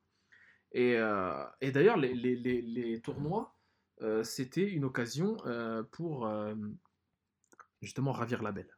Parce Ah que les bah, meufs Ils venaient, jetaient des petites roses. les go venaient, tu dis. Alors, alors, il fallait absolument que tu fasses un. Tu brodais, tu fasses broder évidemment, tu le brodais pas toi-même. Un, Un tissu, écusson. un tissu, non, un tissu. Tu, tu fais bien de me dire écusson parce que je vais te raconter une petite anecdote après là-dessus. Tu fais, tu, tu, il était mieux pour toi de broder un, un foulard ou un mouchoir euh, de la même couleur que la robe de madame Mmh, et pour jetais, et le montrer de loin en mode ouais c'est toi le target le crush. Ah, et là, là elle, était, elle disait s'il nique tout je suis au calme parce qu'il aura tout niqué pour moi. Et donc les man se donnaient euh, lâche l'affaire. On n'avait pas le droit de tuer hein, dans les tournois c'était formellement interdit. Et tu euh, pouvais venir avec tes potes ou pas? tu venais avec tes potes en masse tous comme, comme dans le 93. comme dans le 87 et, et tu venais et, et oui enfin en tout cas le mec venait déjà avec son valet enfin ses valets son Ouais. écuyer et tout pour porter tout le matos Son crew, quoi. son crew, toute sa team, et euh, ça se tapait sale. Et euh, ça se tapait notamment dans, dans la, en entraînement, dans ce qu'on appelle la quintaine, comme Comme Carole. comme Carole. Comme Carole. La quintaine, c'est un mannequin en fait, euh, qu'on devait Ah. frapper euh, cinq fois pour avoir tous les points. Parce qu'il y avait un système de points et tout. C'était du sport en fait. Ouais. Et si on n'y arrivait pas, bah, c'était baisé et tout, euh, on perdait. Et il y avait ça, il y avait aussi le combat à l'épée à pied, euh, ce qu'on appelle la piétaille. La piétaille, c'est le fait d'être à pied avec une armure beaucoup plus Ouais. légère que celle que tu as sur le cheval, évidemment. 25 kg d'armure à pied, 50 kg d'armure sur le cheval. Tu as l'impression que c'est immense. Ah ouais. C'est immense, simplement c'est tellement bien réparti parce que c'est du sur-mesure, comme Ouais. tous les bons costards, tu le sais. C'est du sur-mesure euh, les armures, euh, adapté à la, à la morphologie. Comme les, les boucliers, c'est du sur Hmm. mesure, l'épée également. Euh, des fois, ils donnent un petit nom à l'épée, tu vois. Comme, Ouais, normal, voilà, normal. comme Roland a donné son Durandal à son épée, Ok. le nom Durandal. Et Pour voilà, pas joyeuse l'épée de Charlemagne. Ouais. Voilà, il y en a plein, Excalibur la plus connue. Ouais. Euh, et euh, Comment tout le tu monde. l'appellerais, toi, ton épée? Ummouk. Non. J'imagine, tu mets des coups de Nadine Ummouk. Là, je le graverais dessus en tout cas. Nadine Ummouk, euh, nique la religion de ta mère. Ou la, la foi de ta mère. Ça, c'est très chrétien. Et- bref, mais euh, ouais, je lui donnerais un petit nom au calme, quoi. Et bref, mais en tout cas, et voilà, c'était très très. euh, En fait, il fallait sort- sortir son épingle du lot. Et c'est là, notamment, grâce au, au, au tournoi, que sont apparues les armoiries, l'héraldique. Donc tout ce qui est. euh, euh, quel, quelles, sont ton, quelles sont tes armoiries? Ouais. Genre un, un lion surmonté de ça, deux épées dans, un Ah, fond le bleu. drapeau, quoi. Voilà, exactement. Et euh, c'est justement, c'est comme les équipes de foot qui ont des ça. maillots différents. C'est pareil. euh, c'est là que ça a apparu, ça s'est développé, et ça s'est justement fait. euh, ça a gardé une valeur en fait symbolique Ouais. et du coup une valeur du, dans le lignage généalogique carrément, donc une, une valeur nobilitaire. Hmm. C'est Et- quoi ton armoire ah, Mon armoirie, alors franchement, euh, je sais pas. Ils en avaient pas les rebeux à l'époque. hein. Ouais. Ils avaient les couleurs, les rebeux, euh, les arabes, mais pas d'armoirie, non, mais je sais pas. Franchement, je sais pas, j'ai jamais réfléchi. Je demanderai à Stéphane Bern, il m'en trouverait. Ce serait pas un lion sur un bouquetin? Peut-être un, je sais pas, ouais, un chat, ah non, pas un chameau, attends. Ouais, non, chéap, franchement. Ouais. Franchement, chéap. Un tigre, peut-être, un tigre, un truc comme ça. Ah, vois, ouais. ouais. Mais il y en a, ils avaient des, des trucs de ouf, quoi. Bah, Richard Cœur de Lion, c'était un lion euh, en mode Peugeot, là. Ouais. tu vois, sur un fond, euh, un lion doré, sur un fond euh, euh, rouge, sang, de, du sang de ses adversaires sarrasins et tout. Bah, attention, hein, les, Ouais. les mecs avaient des trucs. Des euh, significations de ouf, quoi. Où le mec, genre, est invaincu, un, indésarçonnable, euh, il c'est une tour et tout, tu vois, genre en mode le mec est imprenable. Bref, c'est stylé, tu vois. Il y avait, ça joue beaucoup du mythe aussi. Ouais, normal. C'est comme les armoiries dans, les, dans Game of Thrones, c'est des Ouais. animaux différents et tout. Bon, le là, c'est- cerf, le- voilà. Et il y a tout un délire en fait dans le, le bouquin où euh, les mecs connaissent tous les trucs de, des gens et ils voient, ils savent qui c'est au bout. Tu vois. Ouais. Après, c'est devenu un truc. euh, Ouais, genre un peu même dans Un Harry Potter aussi, t'as les serpentards, Ouais, les. Gryffondors, tu vois, Mm. tout de suite, ça te dit un peu plus sur la personnalité des man. c'est très européen, très, très moyenâgeux, médiéval. Et ouais, donc voilà, en fait, tu vois bien que le tournoi, c'est vraiment le the place to be pour les chevaliers, pour briller en attendant la guerre, où là, là la guerre, en fait, c'était là où toute l'expression de la chevalerie se. Ouais. se- Donc un monde violent, hein, des chevaliers. hein. Un monde violent, Ah bah, malgré. les mecs, ils sont en- en- ambiancés, ils ont grandi dans ça, quoi. Exactement. Un monde violent narré, narré hein, par euh, les trouverts, les troubadours, Les troubadours, ouais. les Les troubadours et les, et trouvères, euh, les, du ménestrels les du jeu ménestrels vidéo, du jeu vidéo. euh, qui racontaient tout ça dans des, dans des chansons de gestes. Euh, dans la matière de Bretagne, une, une accumulation, un compendium de chansons euh, sur l'Angleterre, sur les, les chevaliers d'Angleterre.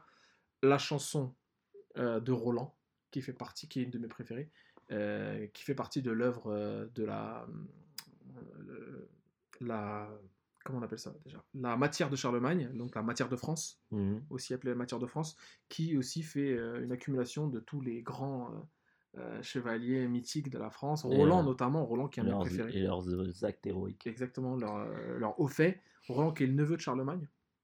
Le neveu de Charlemagne, il se bat contre les Gascons à la frontière euh, de la Navarre. Pampelune, tout ça, donc c'est les Pyrénées. On dirait des- les, les trucs, les blasts que t'as donné, on dirait des pseudos de mecs de jeux vidéo. quoi.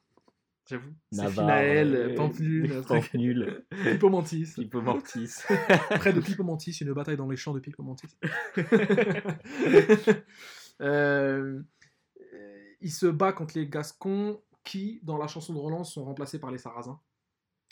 Gascon, Vascon, c'est pareil. Euh, pour les besoins de justement de, De- du récit national, ouais. Du Ouais, récit- le récit d'ent- national, ouais. d'entretenir l'islamophobie. Ils les ont appelés Sarrasins. En fait, c'était des, c'était des Gascons, donc euh, même- ils étaient même alliés. hein. Charlemagne était même allié euh, du, du, je sais plus comment on appelle ça, mais le gars que, dans les taïfas en fait, dans les, les royaumes, les mini royaumes de de musulmans Mhm. de, de- d'Espagne. Il était allié avec les mecs euh, qui étaient, tu vois, les gouverneurs et tout, Mhm. donc des musulmans. hein. Ouais. Et justement, il avait fait une alliance pour niquer les Gascons qui cassaient un peu les, les bonbons. Il les a. Alors, c'était quoi les Gascons Ils venaient d'où? Les Gascons, ils venaient justement du royaume de Navarre, qui était un royaume qui n'avait rien à voir avec le, le, le royaume de France et qui était indépendant. Mais c'était où alors C'était placé où? C'était euh, dans les Pyrénées, Ah ouais. Pampelune, tout ça, ouais, ouais. Pampelune. Et la, la justement, à la suite de cette défaite en fait de Roland, il perd. Il est tellement énervé qu'il utilise son épée du Randall pour, euh, il, pour, il veut la casser. Tellement il en a marre de cette Ouais. épée qu'il n'a pas, qu'il n'a pas su lui obtenir la victoire contre les Gascons. Il essaie de la casser, il tape contre le, le- les, ro- les- une montagne en fait, et ça a créé la brèche de Roland, la fameuse brèche de Roland, qui est en fait une petite trouée hein, dans, à au niveau même de la, de la frontière franco-espagnole aujourd'hui, qui est visible. Ça fait une espèce d'irrégularité, ça fait, tu vois, sur la crête de la montagne, ça fait Mm. un trou comme ça. Et c'est une légende en fait, mais évidemment c'est C'est naturel. les fake news de l'époque quoi. Voilà, et ça a donné ça. Et du coup, à la suite de ça, il l'a jeté et, et, et cette, euh, cette épée se serait figée euh, dans une falaise de Rocamadour, qui est encore visible aujourd'hui. Tu vas à Rocamadour, il y a une falaise où il y a une épée plantée dedans, et on dit euh, que c'est l'épée de Dieu, c'est du Randall, l'épée de Roland. Bon, on y croit ou pas, je ne pense pas que ce soit son épée, tu vois, mais bon, c'est la légende, tu vois, ça fait plaisir. Et euh, Roland me fait kiffer, ouais, après il y a Chrétien de Troyes qui a, qui a, fait, qui a bossé pour la MIF, vraiment, un, Chrétien de Troyes, c'est un écrivain euh, de Troyes, donc de Champenois. Euh, et il aurait écrit, euh, enfin, il a écrit euh, plusieurs chansons comme ça, plusieurs romans classiques, hein, Mm. des textes illustres du Moyen Âge, notamment Yvain et le Chevalier au Lion, ou Gauvin et le Chevalier à la Charrette, euh, deux tueries absolues qui justement se font un peu miroir des chevaliers, c'est-à-dire voici comment se comporter en la présence d'une dame, Mhm. voici en quoi se comporter en la présence d'un ecclésiastique, etc. J'avais lu un, un bouquin au collège et ça m'a il m'a toujours marqué ce bouquin. C'est Saint Julien l'Hospitalier. à Saint-Julien l'Hospitalier. C'était lourd. Ouais, c'était C'est bien. une lourdeur. ouais. Saint-Julien l'Hospitalier, qui est un, un- un chevalier christique aussi. L'hospitalier alors qu'est-ce que c'est L'ordre des Hospitaliers. L'ordre des Hospitaliers de Saint-Jean. C'est un ordre euh, aussi euh, éclé- un- des- de chevaliers ecclésiastiques, postés principalement en Terre Sainte, et qui se chargent de, de soigner les blessés, etc., mais aussi de combattre. Eux, contrairement aux Templiers, ils sont pas revenus à la suite de la perte d'Acre en 1292, ils sont pas revenus en Europe, ils sont restés là-bas. Ils ont été autorisés par euh, les, par les, les émirs de, bah, de Jérusalem, etc. Euh, parce qu'ils soignaient, ils ne représentaient pas une menace énorme, mais Ouais. c'est un ordre aussi. C'est un ordre, comme les chevaliers teutoniques ensuite. euh, D'accord, ok. c'est un ordre et tout. Et Léon, C'est des îles quoi. exactement, c'est des îles. Et, euh, mais aussi les Templiers, hein, ce sont des îles, hein, même s'ils se tapaient sale et tout. Et notamment les chevaliers qui avaient commis des péchés, ils rejoignaient ces ordres-là, temporairement ou, ou, Ah ouais. ou en enfin, de manière permanente, pour absoudre leurs Ah ouais, c'est The Watch quoi. C'est là. Ouais, c'est la ça, ouais, exactement. de ouais, nuit, quoi. exactement. Sauf que ça, peut être temporaire. Ouais. Ça peut durer Ah un ou deux ans, trois ans de service, tu vois. Mais souvent, c'est rare qu'ils quittaient les ordres parce que tu t'enrichissais en fait hein, dans ce truc-là. Mm. Même si tu faisais vœu de pauvreté. Non, tu... non, il faisait vœu de pauvreté. Ouais, mais bon, c'était mytho quoi. Alors, c'était pas mytho, mais c'est-à-dire que l'ordre, lui, possédait Ouais, des richesses donc, euh, euh, tu, colossales. tu, tu croquais quoi qu'il arrive quoi. Voilà, si bien C'était que pas watt, mais tu croquais quoi. tu croquais, ouais, un peu.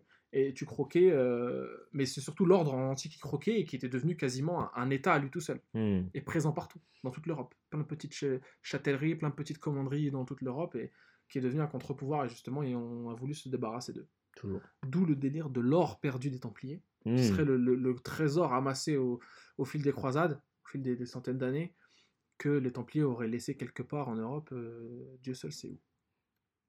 Voilà, donc euh, amb- ambiance, ambiance zère. Ambiance Nathan Drake, euh, Ambiance- Assassin's Creed. Ambiance Nathan Drake. Aujourd'hui, les chevaliers, frérot, euh, il n'y a plus de templiers, donc il n'y a plus de chevaliers christiques, il n'y a plus de chevaliers séculaires, donc les chevaliers euh, euh, qui sont des seigneurs et qui font la misère un Mm. peu aux gens, et voilà, qui font la guerre, c'est fini. Euh, il existe toujours des chevaliers honoraires, Ouais, euh, beaucoup. euh, chevalier des arrêts des lettres, de- chevalier de la euh, Légion voilà, d'honneur. euh, l'ordre de Justinien, l'ordre de comment de de l'Empire britannique, Ouais, mais voilà, c'est ça, les etc. sœurs. voilà, les, c'est- voilà, les sœurs, tout ça, euh, ça existe toujours, mais c'est honorifique. Nos sœurs qui seront les mères de demain.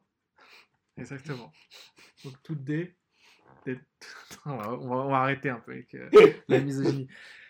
Voilà, en gros, tu comprends. Évidemment, il y a aussi des chevaliers sociaux Un mec qui a par exemple la Légion d'honneur est un chevalier social, c'est-à-dire qu'il a obtenu à titre euh, pas honorifique, non même pas honorifique, mais symbolique, le, pour service rendu à la patrie ou à l'État, euh, un petit grade comme ça, une petite récompense de voilà.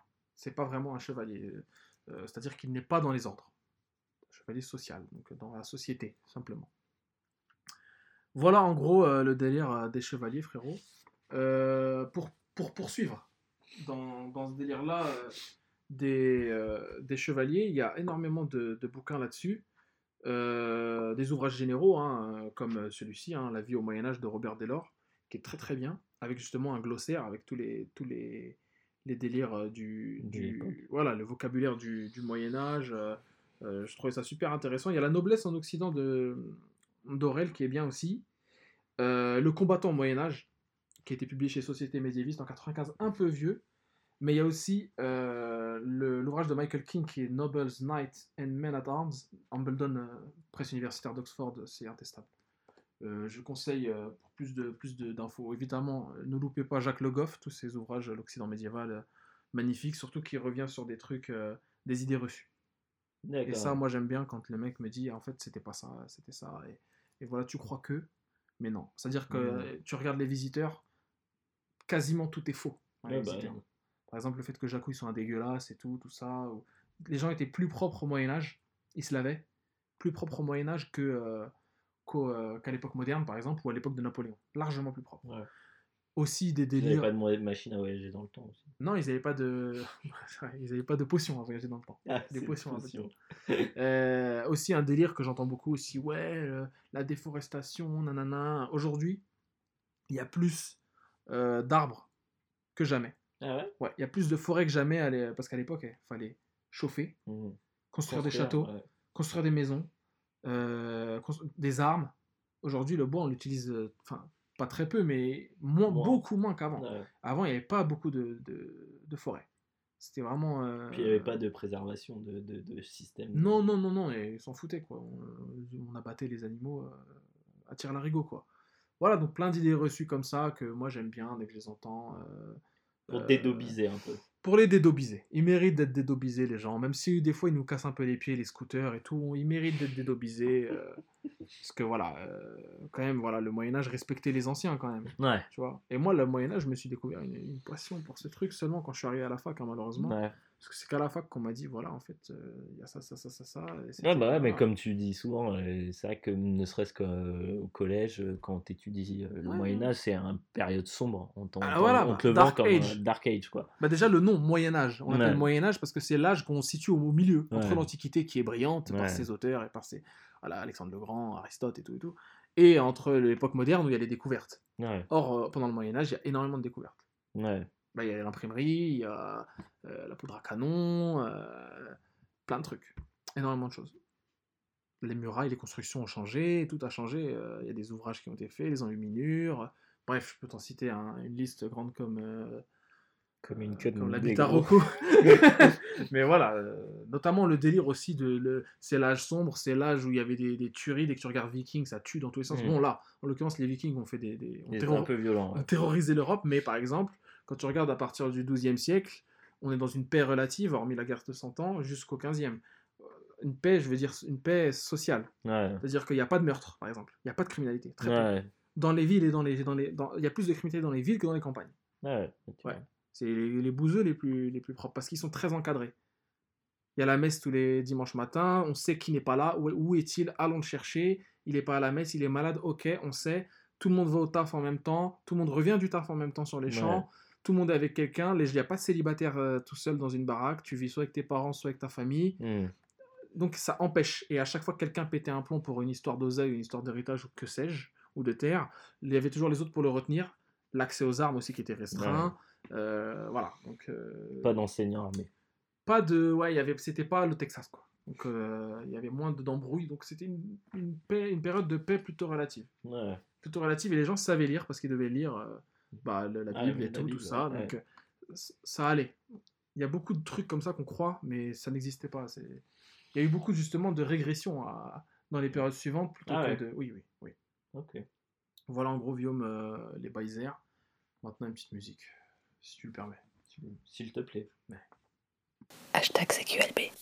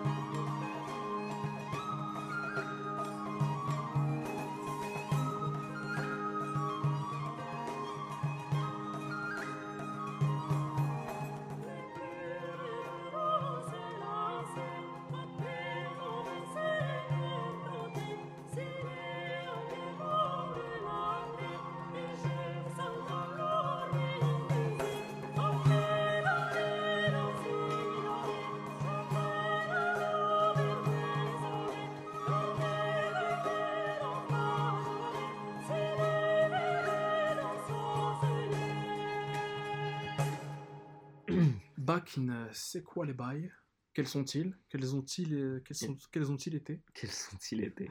On a un Euh, Instagram. On a un Instagram. euh. Tu savais qu'on avait fait un featuring avec le Cozy Corner? T'imagines le mec qui refait Le mec, toute l'historique. Ouais. D'ailleurs, euh, dédicace à base de pop pop pop pour aller. Oh, merci euh, Merci, d'avoir cité C'est quoi les bails? Ouais, on est des potes et tout ça. Euh, C'était l'ensemble, l'ensemble Syntagma. L'ensemble Syntagma, c'est un ensemble de luthistes, flûtistes, chanteurs euh, créés à Metz en 96. Syntagma, oui. le fion rempli de saloperies. Euh, là, c'était chanson de Trouvert, issue de l'album Trouvert, donc de Colline Musset. Et la chanson, c'était En mai. Ouais, il laisse tomber. le man force. Et euh, donc, mené par Alexandre Danilevski, un, un compositeur, un luthiste euh, russe. J'ai oublié son origine, euh, c'est pour ça que je allé chercher. Délire musique médiévale, musique de la Renaissance, musique. aussi, je crois, de hum, baroque un peu. Et euh, que j'allais dire. Et lui, le gars, ouais, est, est chaud et il s'est donné pour mission de reconstituer tous les sons de l'époque, notamment euh, celui-ci, en mai, en fait, qui est une chanson de, de sur la joie de vivre, une, une chanson sur l'amour aussi, l'amour courtois, comme je te dis, le fin amour. Euh, une chanson sur l'amour lointain, l'amour des lognes, l'amour des terres lontana, c'est l'amour des, des terres lointaines, c'est de, ouais.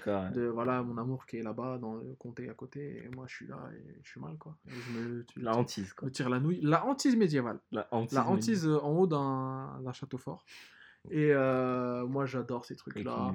Et j'avais fait un petit, une petite vidéo Twitter là où j'expliquais un peu euh, l'amour courtois et l'amour Mm. platonique et ces relations de non-charnalité que moi j'adore. Et c'était une histoire de, de Geoffrey Rudel. hein. Geoffrey Rudel qui est, qui est, qui est le plus grand euh, troubadour. J'aime bien quand euh, c'est charnel un peu, quand même. J'adore. c'est pas j'aime bien, j'adore.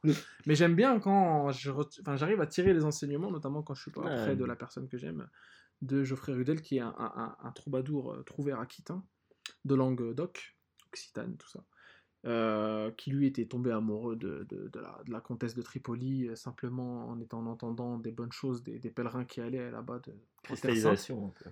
Ouais. Et amour courtois chrétien et platonique.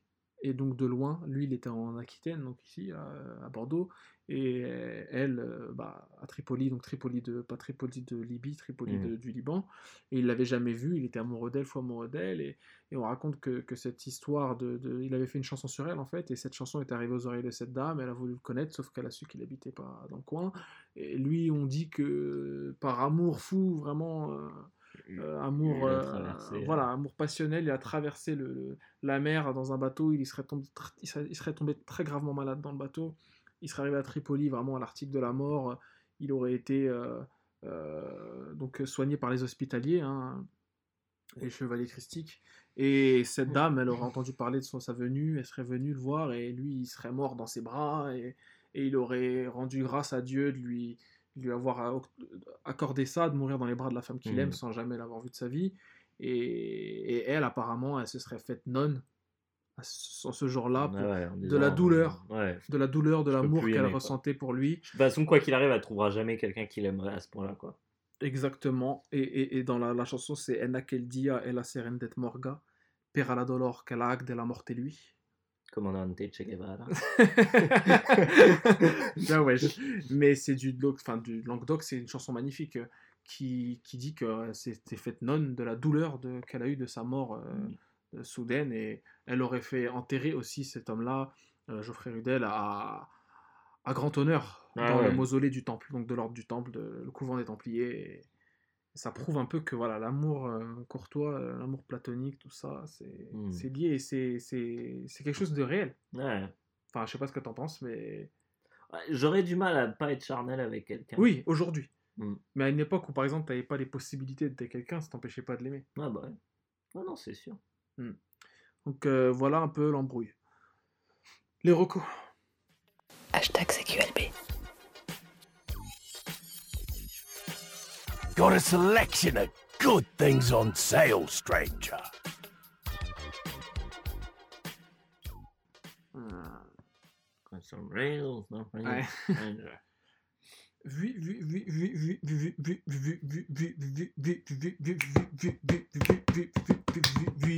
Les recos à toi mon gars.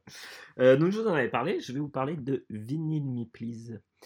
Alors Vinyl Me Please, qu'est-ce que c'est C'est un service euh, Ah ouais? Non, un Netflix vinyle. Non. Ah merde.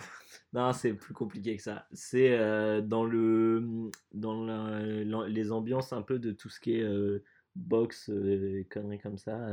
C'est en fait chaque mois tu reçois un vinyle. Ah, les Woodbox. Les Woodbox, voilà. Woodbox, ouais. Et, et en fait, ce qui est vachement intéressant, c'est que c'est.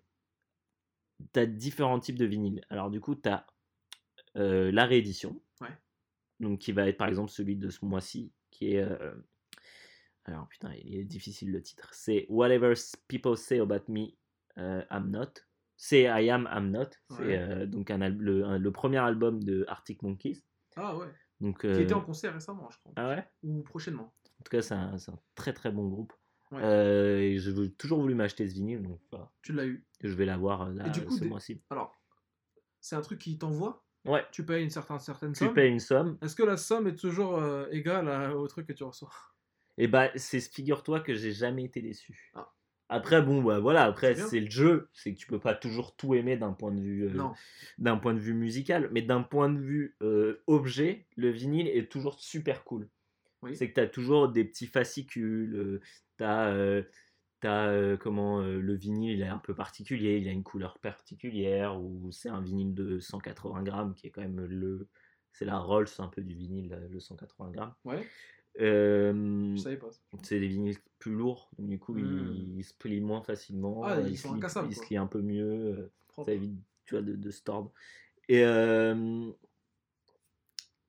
et, euh, et souvent, donc ouais, et c'est souvent des trucs. Des, L'objet est toujours beau. Après, la musique, c'est ça te plaît ou ça te plaît pas. Après, j'ai j'ai découvert des groupes. Donc, euh, bah, comme j'en parlais, il y a Tennis.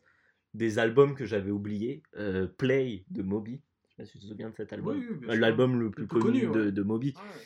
que j'écoutais à Donf quand j'étais au collège et que là j'ai redécouvert en me disant putain mais c'est vrai qu'il est Ouais. dingue cet album et euh, donc du coup voilà ça fait toujours des c'est disons que les classiques c'est toujours des, des trucs même si t'aimes pas ou t'écoutes pas c'est toujours un truc important à avoir dans sa dans sa collection de vinyles tu vois genre euh, euh, les Fujis par exemple ils en avaient fait les Mmh, Fujis mmh. et, et alors il y a ça et parfois c'est des, des, des, des artistes peu connus Ouais. qui mettent en avant euh, en, en produisant eux-mêmes leur euh, enfin en produisant eux-mêmes le, le- le- l'album de la personne donc Ah, a- c'est bien ça. il y a des trucs comme ça en fait fait, truc, tu peux pas l'avoir autrement que par eux, du coup. voilà Ah, c'est bien ça. en tout cas c'est, des, des versions euh, spéciales quoi qu'il arrive le vinyle tu pourras jamais l'avoir autre part Ah tu vois? Ouais, tu peux avoir un vinyle mais ce sera jamais le même ce sera une édition standard D'accord. Et euh, là où c'est encore mieux, c'est que tu as plein de trucs qui s'a- s'a- qui s'ajoutent en fait. Tu as parfois, euh, dedans, en fait, ils ont, euh, en fait, ils ont une espèce de loterie Oui. où dedans, en fait, ils mettent un, un vinyle au hasard dans différents euh, packages qu'ils envoient. D'accord. Où dedans, tu as un, un album mystère en fait. Enfin, un- Ah. pas un album, mais un EP mystère en fait. Donc, du coup, t'as rien écrit dessus, t'as la pochette, si tu veux, je te montrerai, j'en ai, j'en ai eu quelques-uns. Où c'est genre, t'as la pochette Je sais pas ce que c'est. et tu sais pas ce qu'il y a dedans. D'accord. Et euh, donc c'est c'est quand même assez, c'est quand même assez cool. Ouais. ouais, voilà, t'as pas l'impression de te Mhm. faire baiser. T'as as un autre truc que j'ai jamais trop utilisé, mais que je trouvais sympa. C'est que ça va un peu dans, dans ce dont parlait euh, Moguri dans, dans un Cozy Corner, où il parlait du fait qu'on prend plus le temps de faire les choses. Donc Euh, eux, ça part du principe qu'on prend plus le temps d'écouter la musique et on prend Ah. plus le temps de se poser et d'écouter un vinyle. Et eux, en fait, ce qu'ils ce proposent de faire, c'est qu'à chaque vinyle du mois, ils t'envoient aussi euh, une recette pour un cocktail.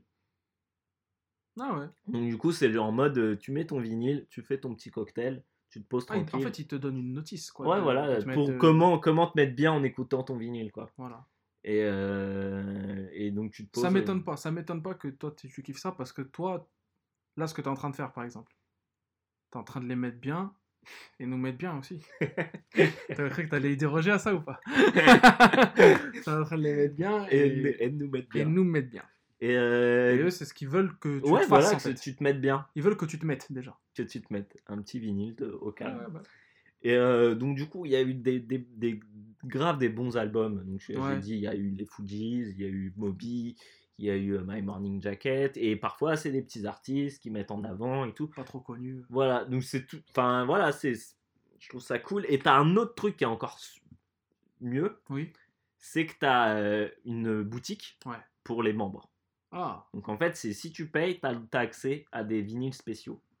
Et donc c'est des éditions limitées de certains albums. Par exemple, euh, là, le dernier album de Toro et moi, donc euh, là, ça me parle direct, ouais, c'était ouais. euh, était en édition limitée, un- une édition spéciale chez eux, que tu pouvais avoir que chez eux et que si tu étais membre. Donc du coup, et imi- limité à 200 exemplaires. Ah putain, ouais. Donc c'est les bails où tu vois, c'est un vrai truc en plus. Et en plus, ils te l'envoient en même temps que que tu l'achètes et ils te l'envoient en même temps que ton vinyle du mois. Ah, c'est cool. tu payes pas T'as les frais, tu payes pas les frais de livraison parce que c'est un service qui est aux États-Unis. Ouais, j'imagine que c'est pas ici. hein. Donc tu vois, c'est que des trucs assez cool, tu vois. Et euh, alors, du coup, les prix. Et c'est là, moi, c'est le seul bémol que je dirais. Il est pas, le bémol, pour moi, il n'est pas au niveau du prix, mais il est dans la façon de payer. Pardon, j'ai Ah ouais. sur mon propre C'est Mac. c'est ton Mac. C'est- c'est- Tout va bien. Euh, c'est. Alors, du coup, Les prix, t'as trois, t'as trois prix.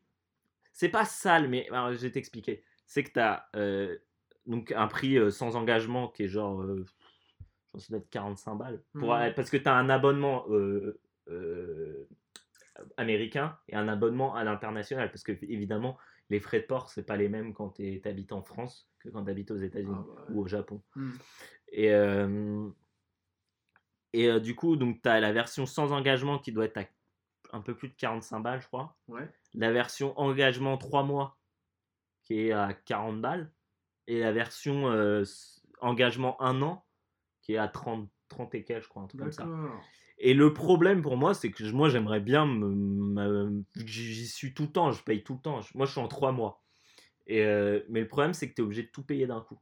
Et moi, ça me casse les couilles, ça. Ouais. Tu vois, je peux pas, je peux pas, je peux mettre euh, 30 balles par mois, mais je peux pas mettre, euh, je sais pas, 500, 500 balles, balles en un 500 coup. balles d'un coup, tu ça vois. met mal. Donc, je suis obligé de payer genre une fois tous les 3 mois 100 balles et quelques, tu vois. Ouais. Et c'est le seul bémol que je, donnerais au service, quoi. Ouais. Mais si vous aimez les, les vinyles, franchement, c'est cool parce que tu découvres des groupes, tu récupères des classiques. Donc, il y a, ouais, il y a eu aussi Beck, par exemple, ils avaient fait en classique.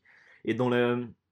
Vraiment, le store, le store euh, exclusif aux membres, il est vachement éclectique, tu vois. T'as plein de trucs. T'as du rap, t'as, euh, tu vois, t'as du, t'as du. Pour les gens qui aiment, t'as euh, Tyler de Creator, t'as. euh, ça va de ça. Après, ça te met, je sais pas, Toro et moi, un, un Miles Davis ou des Ah, trucs, tu vois. Bah, il y a eu un album de Nina Simone, c'est un album du mois et tout ça. Et donc, il y a plein de trucs. Et ils ont un autre, encore, un autre service Ouais. qui est ouvert justement uniquement aux membres.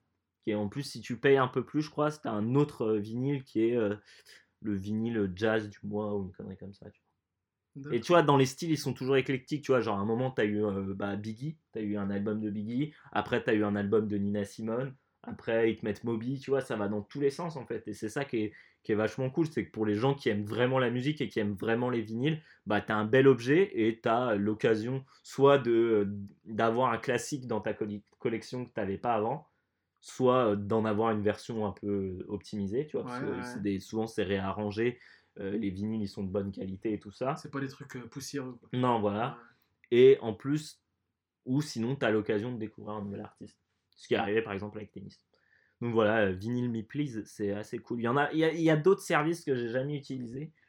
Mais euh, Vinyl Me Please. comme pour tu l'achètes et qu'il arrive chez toi, que tu l'as en, en main propre, tu t'es moins en- t'es plus enclin à le, le déclencher, le mettre. Ouais, voilà, ça. voilà, et prendre du temps, comme tu dis, comme as dit et, et un truc aussi qui est cool, c'est sur leur, euh, leur- le, le carton qui, dans lequel ils te l'envoient, donc le colis, il y a écrit.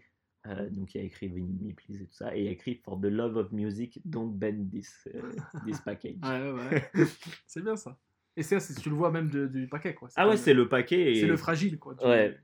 Pour les, pour les mecs, euh, ouais. Deliveroo, tout ça. Enfin, les, pour la les, poste. les man d'Amazon, la poste et tout. Ouais. Chronopost. Voilà. D'accord, c'est entendu. Vinyl Me Please. Ouais. Ok. Site internet, euh, tout ça. Ouais, ouais, ouais, ouais.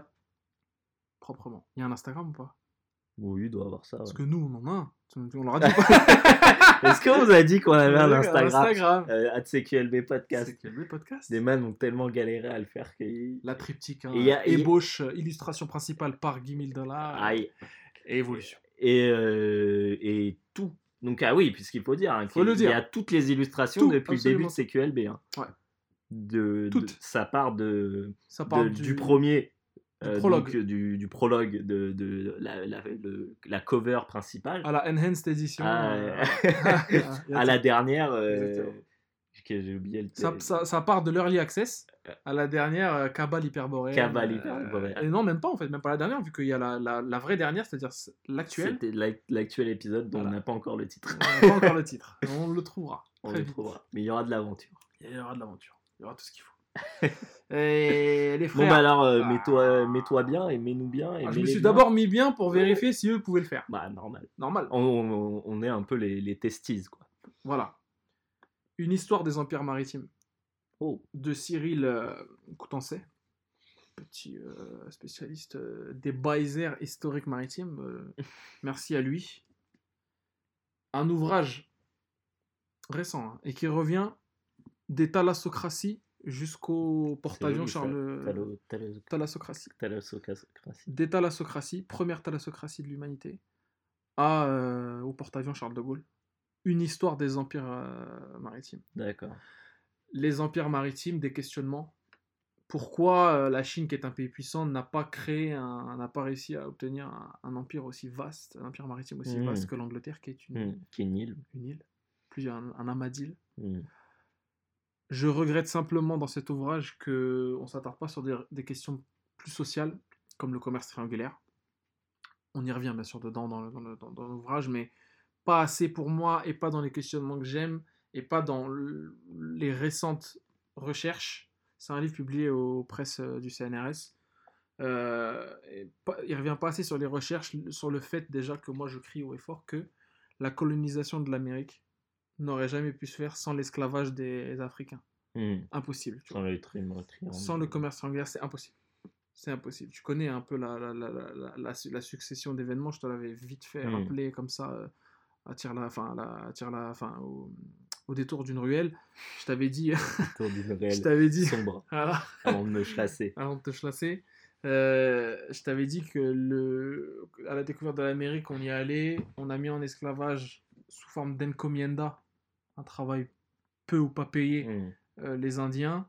Euh, à la fin, les Indiens ont été décimés, il fallait une nouvelle main-d'œuvre, on a fait venir les Noirs d'Afrique. Commerce triangulaire euh, Salside. Ça aurait été impossible de, d'avoir le Mexique, d'avoir le Brésil, d'avoir les États-Unis sans les Noirs. Un truc que les gens ont du mal à accepter, surtout outre-Atlantique. Ici, en France, heureusement, euh, c'est, c'est bon, euh, grâce à des recherches de, d'éminents euh, professeurs et historiens, oui, Mm. et sociologues, etc. Euh, mon gars sûr, Cyril, le bouquin est violent parce qu'il revient globalement et aussi il te, donne, il te dresse vraiment un- un- une succession de, comment, de, de lieux communs entre les empires. Pourquoi celui-là a réussi, pourquoi celui-là n'a pas Hmm. réussi? Il revient largement sur l'empire portugais, un peu trop délaissé souvent dans les, dans les recherches. dans- voilà. Malgré la, la- la- la- la- les sources à foison. Bref, le truc est super intéressant, très facile à lire. Très très facile à lire. C'est pas écrit euh, petit comme disent les, les daubes, tu vois. Euh, c'est écrit correctement, voilà, interligne d'1,5, euh, tout ça. Euh, des cartes. Vraiment des cartes bien fournies au milieu, des cartes très simples. Euh, et des cartes de plusieurs aires géographiques. Pas toujours la même, pas toujours la Méditerranée. Hmm. Euh, un décentrement du regard. Éviter l'européocentrisme. Ça, c'est très bon. J'aime bien, on revient sur des personnalités évidemment phares. Des mecs comme euh, Ibn Battuta, des mecs comme euh, Roger II, des mecs comme euh, Zheng He, euh, des mecs comme euh, l'amiral Perry, Mathieu Perry, pas, pas, pas, il s'appelle Mathieu Perry, hein, mais c'est pas, Ah, il s'appelle il pas- s'appelle vraiment Mathieu Perry, mais c'est pas, C'est pas Friends. c'est pas Chandler Bings, voilà. Chandler voilà, donc des personnalités qu'on qu'on- qu'on a tendance des fois à zapper, même souvent trop souvent à zapper, alors qu'elles sont phares, majeures dans, dans les civilisations d'où elles, d'où elles proviennent. Christophe Colomb, on connaît. Euh, Depardieu, voilà, on- il nous a fait la phase. On connaît euh, Americo, Amerigo Vespucci, on connaît euh, euh, tous ces man-là, Pizarro, euh, Cortés, bref, on les Mhm. connaît. Tous les Hidalgos, on les connaît. Donc, euh, Anne le- Hidalgo. non, les Hidalgos. ah ouais, Anne Hidalgo. Bah, Anne. Hidalgo devait être une Hidalgo, elle- enfin ses ancêtres. Ouais. Les Hidalgos, c'est les petits nobles qui, quasiment aussi pauvres que des paysans, euh, allaient en Amérique pour faire fortune, tu vois. Hmm. Et qui avaient l'appui de la reine, notamment, ou du roi. Euh, Donc voilà, le truc est vraiment, comme, comme euh, Vinyl Me Please, éclectique. T'en manges, t'en redemandes, et il y a ce qu'il faut, et surtout des cartes. Parce que dans les, dans les bouquins, il y a des fois, il y a souvent, ça manque, c'est les cartes. Ouais. Alors que tu peux pas faire peux une... pas Non. expliquer euh, sans. Impossible. Il faut des cartes. Des cartes euh, en plus actuelles. Révis- revisiter, ré- réviser. Ça, j'adore. Voilà. Donc, mettez-vous bien, allez-y. hein. Je crois que c'est 9 balles, un truc comme ça. C'est pas très cher. Voilà. Donc, ça fait le taf. Franchement. Euh, Là, normalement, on fait une petite coupure, Zama et tout. Façon big deal.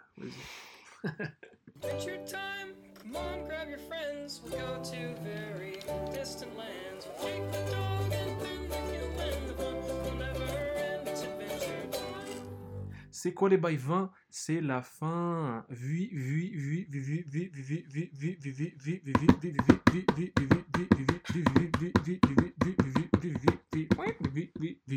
Vimil, me please. Vinil. Vimil. Mille. Vimil. Vimil dollars, please. Vimil dollars, please. T'es pas encore passé à la quintaine. 10 000 dollars. 10 000 dollars. Euh, J'étais très heureux de faire cet épisode avec toi, mon pote. Oh putain frère, j'ai oublié de te dire. Ouais, je, je, je viens de m'en souvenir, on est dans la merde. Ah merde. Euh, Ouais, merde. Est-ce qu'on réenregistre? Bah, je crois qu'on va devoir recommencer. hein. Ouais, on peut le dire euh, rapidement. Ouais, vite fait. Euh, Ouais, vas-y. on a, Excusez-nous, hein, on vraiment. a- désolé. On a ouvert un compte Instagram. Euh, c'est @cqlb podcast. Voilà. Qu'est-ce qu'on y trouve? Je sais plus, j'ai oublié. Je, Alors, qu'on regarde. euh, Euh, il y a, ah, voilà, le line bon. art, Le line art. euh, L'illustration principale par un certain, at, euh, un certain Nicolas. artiste, euh, un troubadour de, l'illustration. Et l'évolution. et le process, le process voilà, avec les part du- abandonnés. Les voilà, les abandons, voilà. Les ébauches. les ébauches. Voilà, en gros. Voilà. Mettez-vous bien, Ouais, mettez-nous mettez-vous bien, bien. abonnez-vous. Voilà. Comme vous me pétez tous un peu les cacahuètes euh, sucrées euh, vendues euh, à la gare de Les Saint-Denis, cachous. voilà, les cachous, euh, vous me les pétez souvent en mode ouais, c'est quand CQLB, bah allez sur le podcast CQLB et gargarisez-vous euh, Voilà. de quelques Gargarisez-nous. CQLB-teries. Voilà. De, de, ono- De like. Honorico euh, Hachek. Voilà, non, Hacheko ko- Honorique. euh, onirique, voilà, exactement. L'univers Hacheko onirique de, de. Je crois que je vais changer la bio de CQLB podcast, là. je vais mettre ça. Bon, voilà. Instructeur de salle, euh, Voilà, instructeur de ça. Et C'est ça, voilà. Voilà, c'est ça. Euh, donc, euh, nous, on se retrouve dans deux semaines ou pas, ou peut-être avant, Peut-être avant. parce qu'on vous a caché un petit truc qu'on vous révélera sous peu. Euh, un petit événement, un petit event. Event. Euh, Guillaume, bah, merci et des bisous. Bah, bisous, merci d'être venu. Yes, ciao. Love. Hashtag CQLB. It's like a jungle sometimes. It makes me wonder how I keep from going under. Like a jungle sometimes. It makes me wonder how I keep from going under.